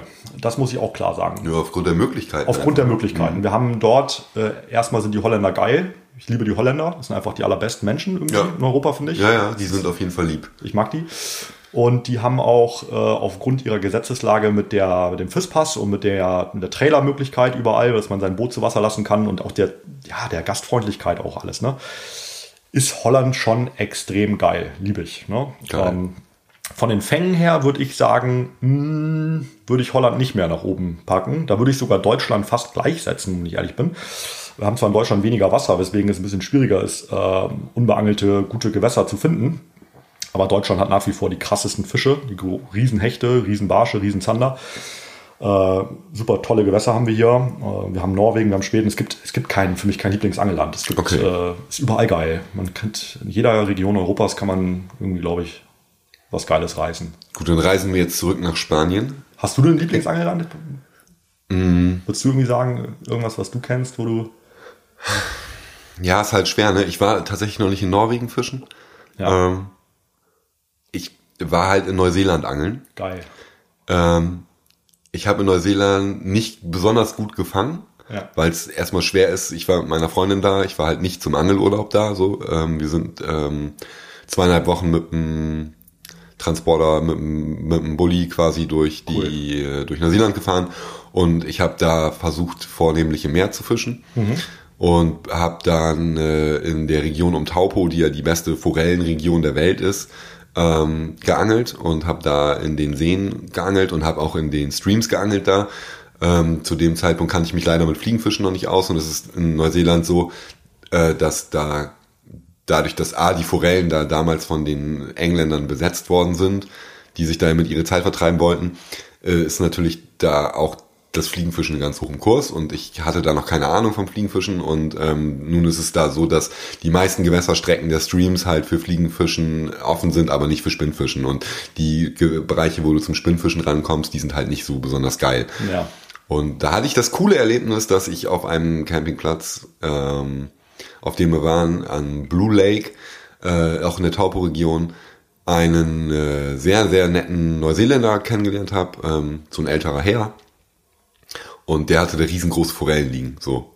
Und äh, solche Forellen habe ich halt noch nie live gesehen. Und dann habe ich halt ihn gefragt, wo er die gefangen hat. Und dann hat er gesagt, ja, hier im Blue Lake und so. Und dann habe ich gesagt, ja, da war ich jetzt auch schon zwei Tage, habe vom Ufer gefischt, so, ich habe nichts gefangen. Wie hast du die denn gefangen? Und dann sagte er, ja, vom Boot bla bla bla, du musst mal an die und die Stelle. Und dann habe ich gesagt, ja, okay, mache ich. Und dann bin ich an die und die Stelle gegangen, habe dann nochmal gefischt, habe wieder nichts gefangen, war dann wieder auf dem Campingplatz und lag irgendwie bei uns im Bulli und dann klopfte es an der Tür und dann stand dieser nette Neuseeländer da und fragte mich, ob ich was gefangen hätte. Habe ich gesagt, nein, leider wieder nicht. Und dann hat er gesagt, pass auf, wenn du Lust hast, morgen früh halb fünf Abfahrt, kommst mit uns mit dem Boot raus. Und dann habe ich halt meine erste wilde äh, Forelle in 16 Meter Tiefe in so einem glasklaren Wasser gefangen. Und das war halt einfach purer Sex. Ne? Also das war wirklich ein mega geiles Erlebnis. Ne? Und später habe ich dann mit Naturködern da auch im Meer gefangen, aber mit der Spinnrute leider nicht. Ähm, wie sind wir da hingekommen? Ach so, du hast mich gefragt. Ja. Ey, ich stelle dir die Fragen. Ja, ja, übrigens, ja. Ne? äh, nee, ähm, Geil. Ja, aber zurück nach Spanien jetzt mal eben ganz kurz. Ja, ja. Äh, also Neuseeland ähm, werde ich auch nochmal machen und ich werde auch nochmal da angeln und das cool. wird einfach sein. Und ich kann jetzt ein bisschen fliegen fischen, das wird also noch geiler werden. Äh, aber jetzt zurück nach Spanien. Ähm, ihr seid also mit drei, vier Kumpels unterwegs gewesen? Nee, das war, also Olli und ich haben, haben den anglerischen Teil gemacht und äh, Felix, der in der Karpfenangelszene sehr bekannt ist, äh, hat viel, ja, viel, viel da auch YouTuber-mäßig gemacht. Felix Pinido und der hat den, das Ganze gefilmt. Ja, und der ist mit uns mitgekommen. Der okay. war unser dritter Mann. Das heißt, war der zu dem Zeitpunkt auch in Spanien oder war Nee, der? der ist eingeflogen jedes Mal. Also der ist jedes Mal aus Deutschland Okay, geflogen, krass. um dann Ja. halt dann mit ja, dann summieren Kameraequipment- sich halt die Kosten auch. Ne? Ja, du hast klar. Reisekosten, du hast die Angelkarten, Ja. du hast Bootsscheine, glaube ich noch, die man extra teilweise. Bootscheine, du brauchst, also Spanien ist ja was die, ah, die Bürokratie ist ja krank da, ne? Also wenn ihr glaubt, Deutschland ist scheiße, was das angeht, dann kommt mal schön nach, äh, nach Spanien fischen und guckt euch mal an, wie schön einfach, nicht einfach, es ist in äh, Spanien ein Boot zu Wasser zu lassen. Man denkt, man haut das da einfach rein, könnt ihr vergessen, man braucht da eine eine eigene Bootsnummer, erstmal eine Trailerrampe finden, die es ja meistens gar nicht gibt und so. Also das ist so ein übertriebener Aufwand, den wir Ja. da betrieben haben, äh, überhaupt an den Gewässern zu angeln, wo wir da gefischt haben. Da macht man sich gar kein Bild von. Ne? Und das Ja. kostet Geld, das kostet Aufwand, das kostet Zeit. Es nervt. Ich bin da ja Kartoffeltourist. Ne? Ich habe mir für einen Malle-Urlaub schöne Balearen-Fischerei-Lizenz geholt. Die geht online, kostet glaube ich einen Zehner für zwei Jahre. Mhm. Ja. Und dann darfst du auf allen balearischen Inseln fischen. Da habe ich auch gedacht, so, hey, Spanien, voll geil. Aber Voll wenn ich das geil. jetzt höre, nee. Ja, das nicht, ist ne? auch, wenn du einfach, wenn du einfach vom Ufer angeln möchtest, ja, und du möchtest kein Bellyboot, kein Boot, kein gar nichts haben, dann ist Angeln in Spanien super chillig. Aber ihr kommt ja gar nicht ans Wasser an vielen Seen. Das sind ja, das sind ja nicht einfach irgendwelche Schilfseen, wo ihr einfach mit der Warthose reingeht. Das, das sind, das sind Stauseen mit schroffen Felsküsten, wo, äh, wo keine Straßen teilweise hinführen und so. Also da müsst ihr mit dem Boot teilweise fischen, um überhaupt irgendwie euch vor, vor, fortbewegen zu können. Und das machen die Spanier schon geschickt. Die, die äh, haben also Berufsfischerei ist verboten im Süßwasser. Äh, ein Boot zu Wasser lassen äh, kann man oft gar nicht. Also wie gesagt keine Trailerrampen. Wenn ihr ein Boot zu Wasser lassen müsst, müsstet ihr eine, zum Beispiel in Katalonien eine, eine C-Nummer haben oder in der Provinz dort eine C-Nummer haben. Eine C-Nummer müsst ihr beantragen für jeden einzelnen See. Wenn ihr eine C-Nummer in einem See habt, habt ihr vielleicht ganz viel Glück, dass der See in der Kategorie von noch einem oder zwei anderen Seen ist. Dann könnt ihr, wenn ihr Glück habt, also drei oder zwei, zwei oder drei Seen mit der C-Nummer beangeln. Wenn ihr aber kein Glück habt, dann habt ihr eine C-Nummer für einen halt kleinen Tümpel irgendwo in den Bergen. So, und jetzt habt ihr diese C-Nummer, angelt auf dem See und stellt halt fest, scheiße, der ist gar nicht so geil, wie ich gedacht habe. Ist nichts drin, nur ein paar kleine Schwarzbarsche. Jetzt möchte ich mir eine C-Nummer für den nächsten See holen. Jetzt sagt das C-Amt, Kumpel, du hast eine C-Nummer für See XY, du kriegst jetzt keine C-Nummer für See äh, Dingsbums, weil der See XY eine Zebramuschel hat und der andere See nicht und jetzt hast du Zebramuscheln an deinem scheiß Boot dran. Und jetzt kannst du das nicht einfach in den anderen See reinhauen, weil du sonst die Muscheln verbreitest. Das heißt, du Ja, kannst jetzt fünf Jahre warten, bis die Lizenz abläuft, die du dir geholt hast, die alte. Äh, Und nach fünf Jahren kannst du dann eine neue C-Nummer für deinen neuen See holen und dann da angeln. Ja, das ist in Neuseeland ähnlich. Äh, in Neuseeland ist es aber so, wenn ich da dir kurz ins Wort fahren darf, äh, das fand ich nämlich mega geil. Die Ja. sensibilisieren nämlich ihre Leute darauf auch. Äh, wenn du dein Boot slippst an den Sliprampen von den Seen, sind oft Schilder, wo drauf steht, ey, putz dein Boot, bevor du das hier ins Wasser lässt. Wenn wir dich dabei erwischen, dass, dass irgendwelche Biomasse noch an deinem Boot dran ist äh, und du slippst hier, dann kriegst du richtig auf den Sack. Und die ähm, Strafen da sind halt mega hoch. Aber in Neuseeland haben die auch ein anderes Verhältnis zu der Natur. Ne? Ja. Also da schützen die wirklich krass und sind mit invasiven äh, Arten natürlich sehr, sehr vorsichtig. Ja. Und da ist es auch so, dass irgendwelche äh, Lappen auch wie hier ihre Sonnenbarsche oder ihre Karpfen Mhm. oder so eine Scheiße irgendwo ins Wasser kippen und die Sachen sich da vermischen. Die haben so riesengroße Plakate an den Landstraßen stehen, wo drauf steht irgendwie hier Spot a Carp und da ist dann ein Koi-Karpfen drauf oder ein anderer Karpfen äh, und dann äh, please call oder report him, äh, please call und dann so eine Nummer, ne, dass du halt, wenn du irgendwo einen Karpfen im Wasser siehst, äh, bloß eine Nummer anrufen kannst. Und dann sprengen die das alles hoch. Ja, genau. Nein, aber ähm, das finde ich auf der einen Seite ja ganz gut, aber ich kann mir vorstellen, dass die spanische Bürokratie halt auch ein bisschen äh, Ja. geprägt ist von, äh, ich möchte sagen, mediterraner Trägheit vielleicht. Ja, ganz extrem. Ne? Und der Spanier, also erstmal was Naturschutz angeht, der Bauer, der einen Ölwechsel macht, der dreht unten die Schraube rein, dann laufen die vier Liter Öl ins Feld und dann wird oben neu na- nachgekippt. Also was die Naturschutzgeschichte in Spanien angeht, braucht man sich da keine Sorgen machen. Das Einzige, was die Spanier interessiert, ist halt, dass die Muschel sich nicht an den Stauwänden festsetzt, weil das kostet ordentlich Knete und Patte, die Staumauern halt von den Muscheln zu befreien. Ähm, deswegen wollen sie halt nicht, dass man von A nach B mit dem Boot geht. Ah, okay. Schlau ja eigentlich, aber warum macht der, der so schlaue Spanier nicht einfach zwei Lizenzen? Einmal eine mit Muscheln und einmal eine ohne. Das heißt, alle sehen, wo Muscheln drin sind, in eine Lizenz. Bitte. Und alle sehen ohne Muschel sind eine andere Lizenz. Ja, und dann holt man sich einfach zwei Boote als kranker Angler und dann kannst du in dem ganzen Land angeln gehen. Wie wär's denn, wenn Nein. du dich beim Umweltministerium in Ja. Spanien mal bewirbst? Wenn ich in Spanien mit Umweltmenschen an einem Tisch sitze, dann brauchst du mindestens vier bis fünf Jahre, um irgendwas nach Ja, vorne zu bringen. wahrscheinlich. Keine Zeit für. Okay, also ihr seid rumgefahren, äh, ja. habt sehr aufwendig diese DVD äh, produziert. Genau. Ähm, sie heißt Plastic, weil ihr Plastic, nur mit Plastikangeln soll Kunstköderfilm. Ja. Habt ihr ähm, einen Vertriebskanal dafür? Die DVD gibt es schon. Ich glaube, Premiere war letztens jetzt gerade genau. für euch, die zuhören. Es ist äh, kurz vor Weihnachten 2018. Ja. Äh, die DVD gibt es schon. Die Premiere war, glaube ich, letztens irgendwie auf einer Messe. Ge genau, so. genau. Wir haben, wir haben die auf einer Messe, richtig. Wir haben kein, ähm, wir sind alle keine, ich glaube, wir sind alle keine guten Verkäufer. Wir sind alle keine Businessmenschen. Wir haben diese DVD gemacht. Erstmal, weil wir Bock hatten. Ne? Äh, das Geld, was wir ausgegeben haben, wollen wir in den nächsten drei Jahren auch wieder reinholen, möglichst. Ne? Wenn jetzt, was weiß ich, 2.000, 3.000 Euro nicht reinkommen, ist es auch egal. Ne? Aber äh, keiner von uns hat die Intention, da richtig Geld mit zu verdienen. Ne? Das muss man auch von vornherein mal sagen. Mhm. Aber man muss natürlich gucken, wenn man sowas macht, dass man auf jeden Fall die Kosten reinholt. Refinanziert. Irgendwie. Refinanziert auf jeden Fall. Das wäre cool, wenn es klappt. Mhm. Ne? Wenn es nicht klappt, wäre es ja ein bisschen schade, weil man wirklich viel reingesteckt hat. Aber äh, in erster Linie ist es einfach auch, Olli und ich haben eine geile Zeit gehabt in Spanien, wo ich da noch gelebt habe. Wir wollten unbedingt das einmal äh, auch festhalten auf Film, für uns persönlich als Erinnerung an das geile Angeln, was wir da zusammen hatten. Und gleichzeitig auch anderen Menschen zugänglich zu machen und zu sehen, wie vielseitig der Angelsport sein kann. Also sprich, von Thunfischangeln und äh, großen Fischen auf Stickbaits äh, innerhalb von einem Tag überzugehen, um mit einer Fliegenroute oder einer Trockenfliege. Also wir haben ein, zwei Angeltechniken so ein bisschen mit drin, die nicht unbedingt Gummifisch sind. Wir haben einmal ein bisschen einen ganz kurzen Fliegenfischteil drin und einen ganz kurzen Teil, wo wir auch mal mit dem Spinner fischen müssen, wegen der gesetzlichen Lage. Aber sonst alles mit Gummifisch. Horst Hennings würde jetzt sagen, zieh durch das Eisen da. Ja, zieh durch das Eisen. Holen wir das Blech raus. Ja, das Blech raus. Ja. Nein, aber das ist auch immer ein geiler Kontrast so, ne? weil der eine Fisch halt so anders ist wie der nächste. Und das ist die, das ist doch das Angeln, irgendwie Vielseitigkeit, oder? Ja, auf geil. Also wie du sagst, halt da in Neuseeland dann da auf Forelle geangelt und, und dies und jenes, ne? Und dann hier in Deutschland auf Zander oder Barsch. Es gibt doch geile, geile Fische so. Warum soll man nur einen angeln? Und das ja, war total. das Motto der DVD. Also, ähm, wo kann man sich jetzt Plastik angucken? Wie kommt man daran? Also ran kommt man da momentan noch über Neptune Master, der hat die DVD aktuell. Hm, das äh, wird sich vermutlich auch erstmal so beibehalten oder so bleiben. Äh, also erstmal gibt es nur einen Online-Shop in Deutschland, der die hat. Äh, langfristig müssen wir als Team da nochmal drüber reden, was wir tun äh, oder wo man die noch kriegt. Wir werden sicherlich ein paar Messen machen. Also ich möchte gern auf die Angeln in Duisburg möchte ich gerne auch irgendwie da vor Ort sein, um auch noch mal ein paar äh, DVDs mitbringen. Aber wo genau wir sie noch vertreiben, ab, abgesehen vom Neptune Master, das äh, zeigt sich, glaube ich, noch so ein bisschen. Das haben wir jetzt noch nicht äh, komplett ausgereift. Okay. Ne?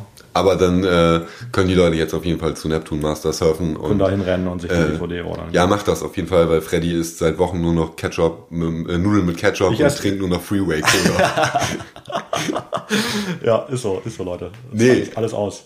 Okay, ja, schön. Ich bin gespannt. Ich werde mir die DVD auf jeden Fall auch gönnen. Ähm, das klingt ja auf jeden Fall mega spannend. Also es klingt nicht gerade langweilig, was ihr da gemacht habt. Und ich nee. finde den Ansatz, die Leute an irgendwas Geilem teilhaben zu lassen, finde ich halt auch, ähm, glaube ich, schöner als eine DVD aus kommerziellen Gründen oder ja. Hintergründen oder Intentionen zu produzieren, zu sagen, so ich muss jetzt hier diese Köder vorstellen, ich Machen muss jetzt nicht. hier diese Routen irgendwie genau. oder ich muss jetzt hier ähm, meine Firma bewerben und mache das halt mit einem geilen Angelvideo, sondern einfach zu sagen, ey, wir sind Jungs, die haben Bock, die sind Freunde, wir fahren los, wir machen was Geiles und das ist so geil, dass wir glauben, dass die Leute äh, oder dass andere Leute, die nichts mit uns zu tun haben, eigentlich daran auch ihre Freude haben, dann äh, finde ich das ein super Ansatz. Also finde ich schön. Cool. Sollte, sollte man sich angucken. Ähm, bevor wir gleich noch zu einem kleinen lustigen Teil kommen, den ich noch für dich vorbereitet habe, habe ich noch äh, drei Fragen, die ich dir unbedingt stellen möchte. Okay. Ähm, wir sammeln ja mittlerweile auch schon eine Stunde. Ähm, sag mal, deine Jugend beim Angeln. Mhm. Ich stelle mir jetzt so einen Freddy vor, der ist irgendwie 16 oder so. Mhm. Und der wohnt an der Weser in Bremen und der angelt jeden Tag und macht keine Hausaufgaben und so. War das so ähnlich? Äh, ja, das war äh, ziemlich extrem. Ich glaube, meine äh, Kumpels, die mit mir angeln waren, die haben mich da teilweise auch für gehasst, für meine extrem zäh einfach, ne? so völlig übertrieben auch. Und ähm, ja, da waren dann halt schon so äh, geile Stories dabei. Ich habe ja, wie gesagt, ein Boot gehabt, bevor ich ein Auto gehabt habe. Ich habe ein Echolot gehabt, bevor ich ein Handy hatte. Also das waren halt immer so Geil, ja, erstmal so Sachen, so Sachen so äh, wie wie wie ja wie kaputt man auch im Kopf sein muss, um halt ein Hobby wie das zu betreiben. Ja, wenn man kein Auto hat und dann aber trotzdem angeln will mit dem Boot, dann muss man da ja auch hinkommen. Und äh, das hatte ich ja letztes Mal schon beim Angeln, wo wir fischen waren, erzählt, so wie das halt alles anfing. Ja, dann ging's halt eine Batterie hinten im Rucksack für den E-Motor, äh, zwei Kanister Sprit äh, in der Hand, ne, die Angeln beim Boot gelassen. Und dann bin ich halt so mit dem Bus zum Boot gefahren. Ne? Und der Busfahrer hat dann noch mal gesagt, Alter, du kannst ja nicht mit dem Sprit ins Boot rein, bist du wahnsinnig, was ist mit dir nicht in Ordnung? Aber gut, ich habe ihm halt gesagt, Alter, ich, ich habe kein Auto, ich habe ein Boot, ich muss es tanken, ne? So, es geht nicht, ne? Tankstelle auf dem Wasser kostet gleich irgendwie 500 Prozent mehr. Ich muss Sprit mitnehmen, geht nicht anders, ne? Und dann irgendwann hat er mich dann mitfahren lassen, so das ging dann schon irgendwie, ne? Ja.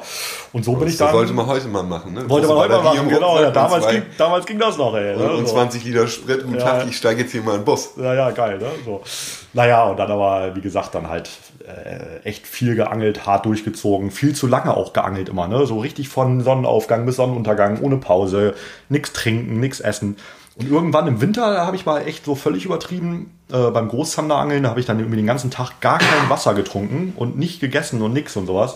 Und dann kam ich nach Hause und dann habe ich dann so irgendwie so eine üppige Mahlzeit zu mir genommen und das dann ja auch vielleicht, dein Körper ist schon so richtig ausgelaugt vom Angeln und dann isst du plötzlich so fettig warm, viel zu viel, also richtig Kreislauf gekriegt und dann, das war so der Moment, wo ich dachte so, boah ey, du, das geht so nicht, ey, du musst ein bisschen auch mal chilliger angehen und da habe ich dann so gesagt, okay, ein bisschen Wasser trinken am Tag ist vielleicht auch nicht so doof.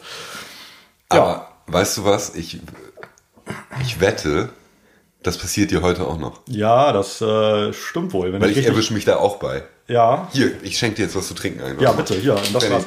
So. Ihr könnt auch, wenn Trink mal. für die, für die Junge, trink. Für diejenigen, die sich diesen äh, DVD, wenn die sich die mal angucken sollten, dann schaut euch einmal den Thunfischteil an. Äh, ich will nicht zu viel sagen, was genau passiert, aber da gibt es auch so eine Szene vom allerletzten Teil der DVD, wo man mal ganz kurz den Wahnsinn in meinen Augen sieht. Also da. Okay, äh, weil du dehydriert bist. Nee, weil ich äh, einen Tag lang von morgens bis abends äh, Thunfische gejagt habe auf dem Meer und ähm, da habe ich tatsächlich also nur noch äh, also nur noch Thunfische gesehen. Da ist alles andere um mich herum ist dann irgendwann so ja wie so in so einem Tunnel verschwunden. Geil. Da war nur noch Thunfischangeln und da sieht man glaube ich einmal kurz den Wahnsinn in meinen Augen, wo ich einmal wirklich nur äh, ja in diesem Game voll drin bin irgendwie und das habe ich immer noch. Äh, Witzig, ja, sehr ja, das ist Aber ich find's geil, wenn einen auch, wenn man, also ich meine, mh, wir sitzen hier gerade schön warm und trocken und wir gucken raus und äh, es ist 99% Regenwahrscheinlichkeit. Der Himmel ist komplett grau und sieht richtig scheiße aus. Aber wir gehen vielleicht gleich noch angeln. Und Ja. ähm, ich habe letzte Woche oder irgendwann war ich mit einem Kumpel angeln und es waren halt irgendwie ein Grad und äh, Nieselregen und ich war zwölf Stunden angeln. Und alle erklären einen für bescheuert. Und da hatte ich nämlich auch gerade wieder das Ding so, ich habe halt zu wenig gegessen, ich habe zu wenig getrunken, ähm, aber ich bin draußen bei diesem Kackwetter und fische einfach, ne? Und man ist halt schon in so einem Tunnel, wenn man ein passionierter Angler ist, glaube ich. Ich glaube, das geht auch vielen so. Und ich glaube, das ist auch kackegal, ob man 16 und bescheuert ist oder 30 und Eben. nur noch bisschen bescheuert ist. Und man passiert, das passiert einem, wenn man passioniert angelt. logisch, logisch, logisch. Okay, ähm, du hast eben erzählt, dass du äh, ein Boot hast, Boote hast, Ja. Mirere. Ähm, du hast zwei Boote, ein kleines und ein großes. Ja. Ähm, wie können wir uns die vorstellen? Ist das kleine Boot eher so ähm, sehr rudimentär? So, ich stelle Ja. mir das jetzt vor, so ein Echolot, ein Dreier Routenhalter und äh, 15 PS oder so. Genau, da bist du schon fast über dem, äh, über dem, was ich habe. Äh, mein kleines Boot ist ein Boot, was man zur Not ins Wasser tragen kann. Äh, ist ein Anker, DDR-Ankerboot. Das kennt jeder Ah, von uns. geil, ja, So ein ein richtig Ankerruderboot. geiles, richtig geiles DDR-Boot, ne? So richtig mit Kult und Stil. Und das Ding habe ich so ein bisschen halt mit Wurfplattform so ein bisschen ausgebaut, sodass man halt komfortabel darauf angeln kann. Aber es ist halt wirklich echt ein einfaches Boot. Und ich habe von diesem kleinen Boot einfach so viel geile Erlebnisse gehabt. Also meine Kumpels auch. Ne? Ich habe das Boot halt schon von Steffen übernommen. Und Steffen, mein Kumpel, der hat da schon so übertriebene äh, Hechte drauf gefangen und Barsche und Zander. Und dann habe ich das Boot übernommen, habe das nach Spanien gebracht und so, habe dann nochmal einfach so viel krasse Fische mitgefangen. Von so einem Ankerboot, mehr braucht ihr gar nicht. Ihr braucht gar kein so riesen teures Boot. Ey, ein Anker, das Boot fängt nicht die Fische. Ihr braucht nur irgendwie ein Ding, um von A nach B zu kommen, sage ich immer. Und wie gesagt, ich liebe das Boot, das bleibt. Und äh, man wird nicht erkannt. Keiner sieht, dass da irgendwie ich drauf bin, wenn ich angeln gehe irgendwo. Ja, finde ich gut. Äh, ich bin, habe meine Ruhe, ich fisch, ich liebe das Boot, ist geil, mega. und dann hast du noch ein großes Und Boot. dann habe ich ein großes Boot, weil ja, äh, wenn ich nach Holland fahre oder wenn ich größere Gewässer so beangel und ich mit meinem Ankerboot um die Ecke komme, dann wird's halt auch mal gefährlich. Ne? Das musst du halt Ja. ein bisschen sicherer Ja. unterwegs sein. Ja, und das Boot ist ein Eigenbau. Hm, Das ist komplett selbst gebaut, also alles. Also nicht nur aufgebaut, sondern wirklich von Grund auf, inklusive Rumpf, äh, komplett zusammengeschustert. Das habe ich meinem Vater gebaut, äh, bis der Rumpf fertig war. Und dann habe ich den Innenausbau, habe ich dann äh, ja, mehrfach komplett verändert und umgebaut. Und, und jetzt ist es so, sage ich mal, die letzten fünf, fünf, sechs Jahre ist es jetzt so in dem Stadium, wie ich es fast perfekt finde. Ich werde noch ein, zwei kleine Sachen ändern, Wurfplattform vorne rein und so. Also ich habe da immer dran rumge, äh, rumgewerkelt an dem Teil, bis es so war, dass ich da äh, ideal von fischen kann. Für mich ideal von fischen kann. Ja. Aber es ist ein geiles Boot für, für meine Angelei. Um, Wie viel Echolote hast du? Äh, ich habe da tatsächlich auch nur zwei Echolote drauf. Nur zwei? Ne? Ja, manchmal drei, aber eigentlich brauche ich nur zwei. Okay, ja. wir sind jetzt, da sind wir auch eigentlich beim guten Thema. Ja. Ähm, aber vorher ganz wichtig für die Herren, wie viel ja. PS? Äh, 60. Hat das. Zweitakt oder Viertakt? Viertakt. Ah, sehr ja. gut. Ja, ja, ja. Pinne oder Steuerstand? Pinne, überzeugt. 60 PS, Pinne, das finde ich geil. Das ist, ja. So soll mein nächstes Boot nämlich auch aussehen. Ja, ähm, das ist geil. Ich liebe es, macht Spaß. Das finde ich geil. Ähm, da sind wir genau bei dem Punkt, du fischt auch sehr viel pelagisch. Ja. Wenn ich das äh, ja, richtig ja. in Erinnerung habe. Hab, du fischst ich hab pelagisch. Ich habe eine Phase auch. lang nur pelagisch gefischt und ich würde sagen, jetzt angel ich hm, zwischendurch noch. Okay. Ja. Ähm, Aber ich habe viel geangelt. Auch auf Hecht und auf Zander. Auch also auf klar, Zander. pelagisch angelt man eh gezielt eher auf Großfische im Freiwasser. Genau. Ähm, würdest du sagen, dass das ein bisschen wie Playstation spielen ist? Hm.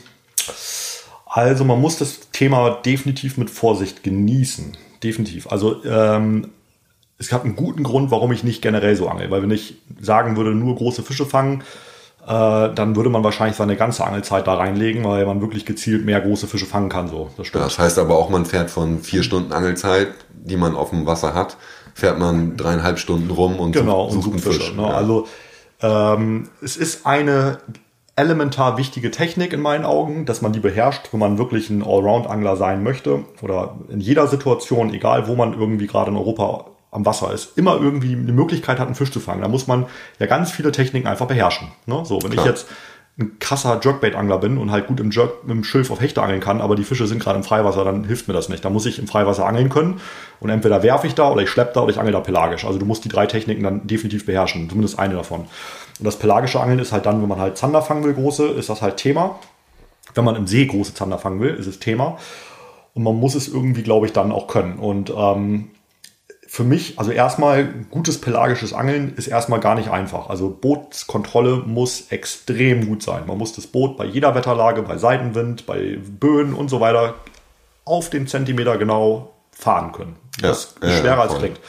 So, und sobald man das kann, wenn man den großen Part wirklich gelernt hat, ähm, dann wird der Rest relativ berechenbar. Ich wollte sagen, dann ist es doch nur noch Fische finden. Dann ist es Fische finden. Und Playstation spielen. Und Playstation spielen. Ja, genau. genau, genau ne? Okay, also ist auch interessant mal zu hören von jemandem, der ja. pelagisch angeln kann, ja. so wie du. Also man genau. hört ja sonst immer nur, wenn man jetzt YouTube-Videos über das pelagische Angeln sieht oder so, ne, da sagen die mal, ja, du fährst hier hin und dann suchst du einen Fischschwarm und dann weißt du, daneben stehen irgendwo die großen Esel und dann fährst du daneben und dann ist da plötzlich eine große Sichel auf dem Echolot und dann lässt er sein Köder runter und dann ist da eine kleine Sichel und dann sieht, der, sieht man, wie der Fisch steigt und dann auf den genau. Köder wämst und dann genau. hat da irgendjemand einen Meter 30 Hecht rausgeholt.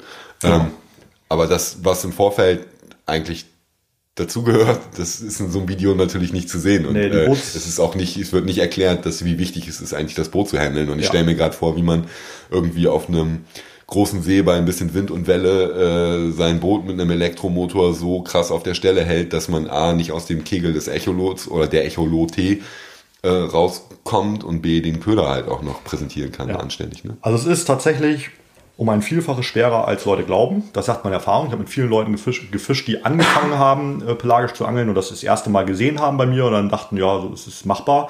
Und dann wirklich Monate, teilweise bis zu anderthalb Jahren intensiv, regelmäßig probieren und nicht das hinbekommen. Also das muss man vorweg sagen. Es ist wirklich nicht so, dass man einfach das macht und äh, dann kann.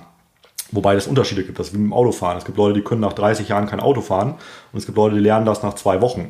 Und so ist mit dem Pelagen. Ich habe Kumpels, die sind nach zwei, drei Wochen, kamen die gut klar und haben Fische gefangen und andere haben es, wie gesagt, nach Jahren nicht hinbekommen, das Boot so zu fahren, dass man da von pelagischem Angeln reden kann. Ne? Ja, krass. Und die Köderführung und so, das sind alles Sachen, aus meiner Sicht ist es relativ easy. Du musst äh, natürlich den Köder irgendwie krass animieren und du kriegst als guter pelagischer Angler immer mehr Fische raus als jemand, der das nicht gut kann. Von der Köderpräsentation und von der Köderwahl und so weiter und so fort. Aber du hast recht, äh, wenn man die, das, diese, diese, diese einfachen Dinger beherrscht aus dem FF, dann wird es zu einer relativ berechenbaren Angelei, die für mich nicht den Reiz mehr hat, die sie mal hatte. Okay, ja. Muss ich sagen. Also ich finde zum Beispiel die Kunst, einen großen Zander vom Ufer oder vom Boot im Fluss zu fangen mit der Jigroute, beim Jigfischen ohne Ja, Echolot, ja. ist für mich eine höhere Kunst als einen Zander gleicher Größe aus dem äh, See pelagisch. Ne? Also, ja, also, wenn ich, also wenn ich zehn große Zander an einem Wochenende pelagisch fange oder einen großen Zander im Fluss, da freue ich mich über den einen großen Zander im Fluss, den ich so fange, eigentlich mehr wie über die großen pelagisch. Geil. Weil ich weiß, dass das äh, Verhältnis gesehen äh, ja, schwieriger ist. Da kommen wir jetzt durch diese Vergleiche, die du angestellt hast, auch zum äh, nächsten Part, den ich mir ausgedacht habe. Schön. Zehnmal entweder oder. Okay, geil. Ja. Du kennst vielleicht das Prinzip, du musst dich jetzt für äh, eine Sache entscheiden. Du Ja. musst nicht groß begründen, kannst es ein bisschen, aber ähm, es sind teilweise einfache Vergleiche, Ja. wo es, glaube ich, dir nicht schwerfallen wird, dich zu entscheiden, aber vielleicht sind auch ein paar Dinge dabei, wo es schwer wird. Also ich, man kann es sicherlich nicht immer verallgemeinern, aber du kannst ja mal versuchen, dich ich, zu werd mich, entscheiden. ich kann jetzt schon mal sagen, ich werde mich einfach immer fürs Angeln entscheiden, egal was da für ein Vergleich das sein wird. alles Angelfragen, fast. Alles Angelfragen, ja, ja, passt. pass auf. Dickes Fluoro oder Stahl auf Hecht? Ein dickes Flur. Äh, Zander oder Barsch? Ähm, große Barsche? Ja, von mir aus. Okay, gro 50, großer Barsch, 50 plus. 50, große 50 plus, gut. Ja, Großer okay. Barsch. Großer Zander, großer Barsch. Äh, das nächste ist, glaube ich, einfach Waller oder Karpfen. Ja, Waller. Klar, weil Raubfisch. Freddy angelt nur Raubfisch. Ähm, wenn du auf dem Boot bist, Mhm. vertikal oder werfen? Werfen. Sehr gut. Sehr gut. Find ich- Das finde ich gut, finde ich geil. Ja, das finde ich sehr geil. Wurfangler. Ähm, Bachforelle oder Meerforelle? Ähm, ui. Ähm, äh, Meerforelle ist eigentlich schon deutlich geiler, aber es kann auch so scheiße zäh sein. Ne? Und das.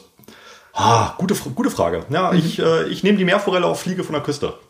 Geil. Ja, ja, das finde ich schön. Ähm, Kescher oder Handlandung? Ui, auch gute Frage. Äh, ich nehme die Handlandung. Weil weniger Gepäck, weniger Gerödel und ich habe keine Angst vor Fischen. Ich greife zu, wie bei der Schlange, wie bei der Seeschlange. Ja, ekelhaft, Mann, total. ähm, da gehe ich jetzt aber noch mal ein bisschen näher drauf ein. Es ist Ja. ja eigentlich fast bei jedem Popelverein Pflicht, mal davon abgesehen, dass, also, dass man Landenetz mitführt. Mhm. Äh, mal davon jetzt abgesehen. Ähm, ich bin einer von den Leuten, die äh, Kescher immer deswegen mitschleppen. Ja. Äh, oft habe ich mir auch so einen Ali-Bivat-Kescher einfach den, da, dabei, den ich dann dabei habe und irgendwo ins Gebüsch werfe und dann Genau. weiter angeln. Ähm, aber äh, angenommen, du fängst auf Hardbait, zum Beispiel einen Zander. Landest du den mit der Hand Mhm. Ja. im Dunkeln? Ja. Krass.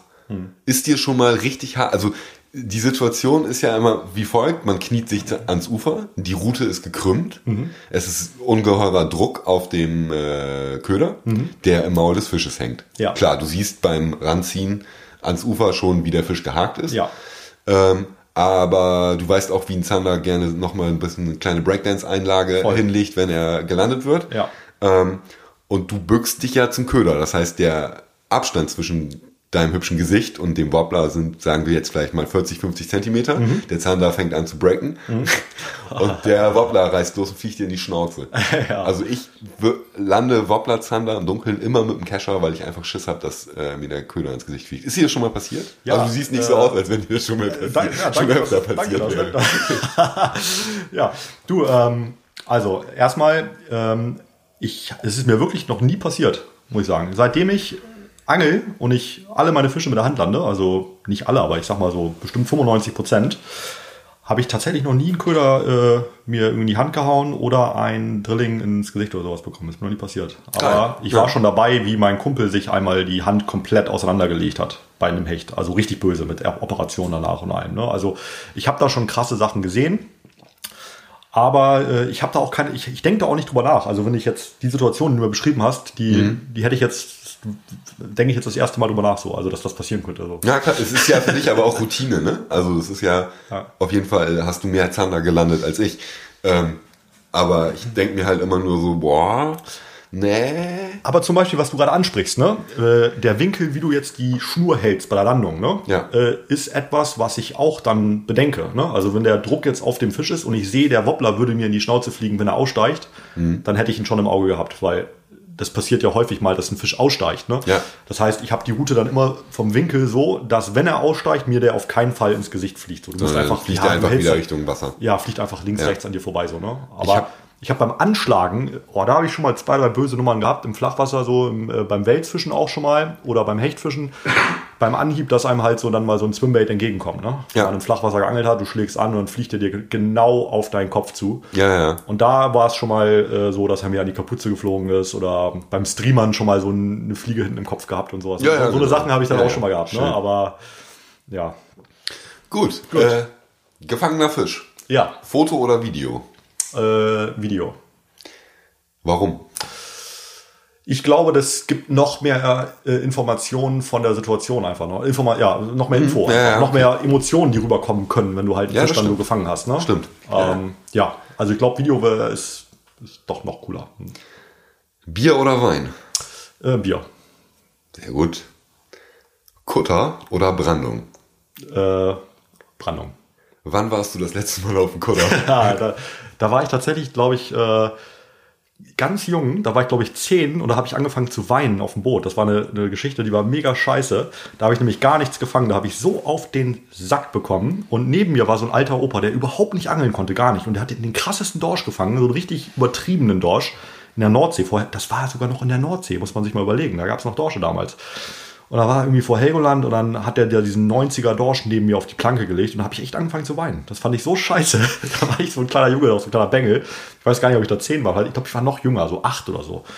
Und ich glaube, dass das die letzte Kutterfahrt äh, war, die ich gemacht habe. Ich glaube, das hat mich so äh, frustriert, dass dieser alte Opa, der irgendwie auch, weiß ich nicht, der war mir einfach unsympathisch. Ich mochte ihn einfach nicht. Und er hat dann den krassen Fisch gefangen und ja, da war ich, äh, da war ich echt äh, nervlich am Ende. Wenn man jetzt so wie du ähm,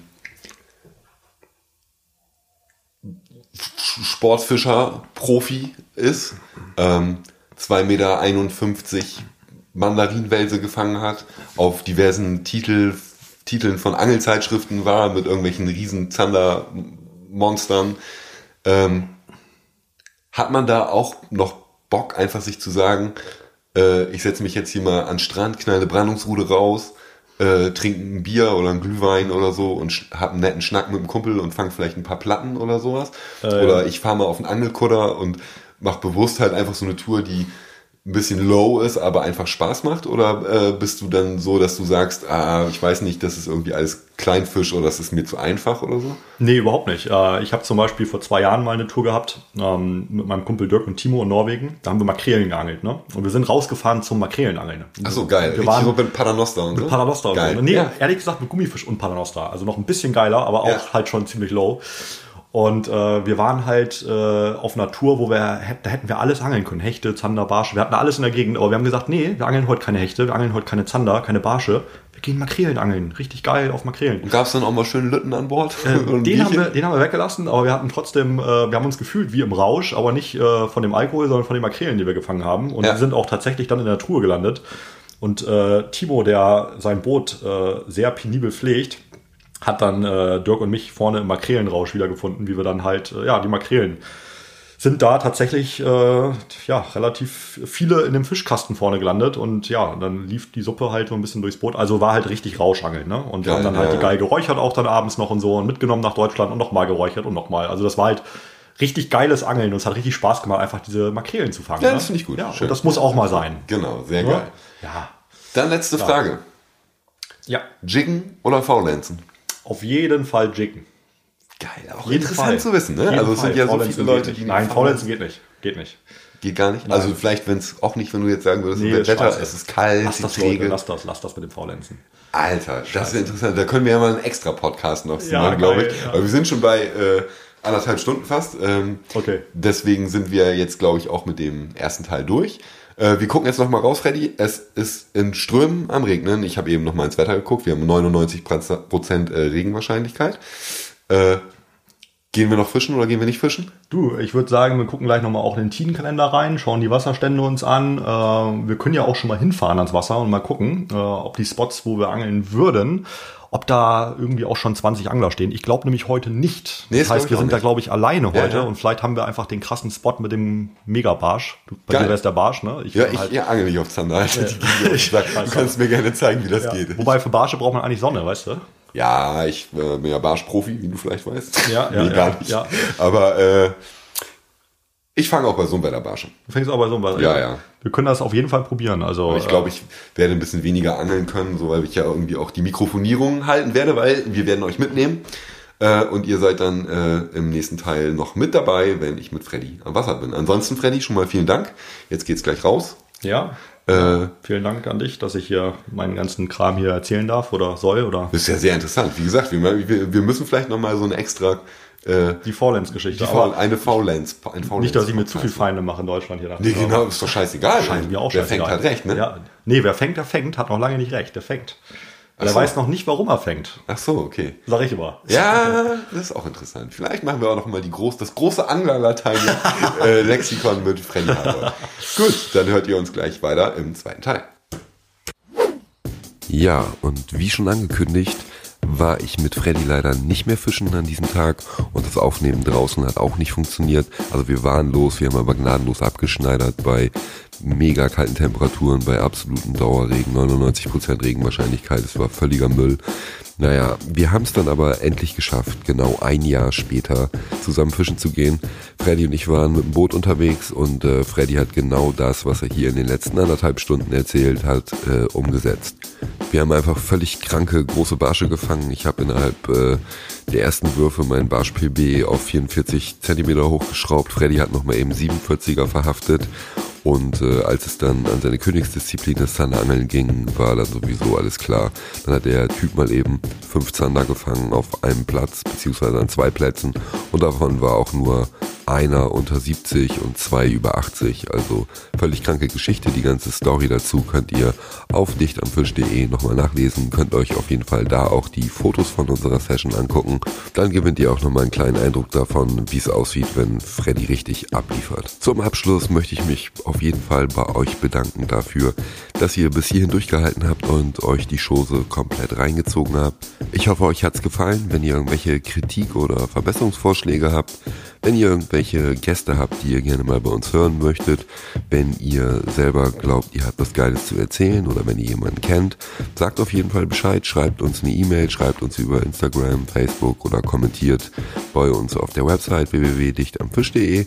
Wenn ihr einen kleinen Einblick hinter die Kulissen haben wollt, dann äh, folgt uns auf Instagram dicht am Fisch oder mir persönlich. Ich heiße da nämlich Internet 8000. Da erfahrt ihr dann auf jeden Fall auch als erstes, wenn es eine neue Episode gibt oder wenn ich auf dem Weg bin zu irgendjemandem, um eine neue Episode aufzunehmen. Also, ich hoffe, wir hören uns beim nächsten Mal beim Dicht am Fisch Podcast.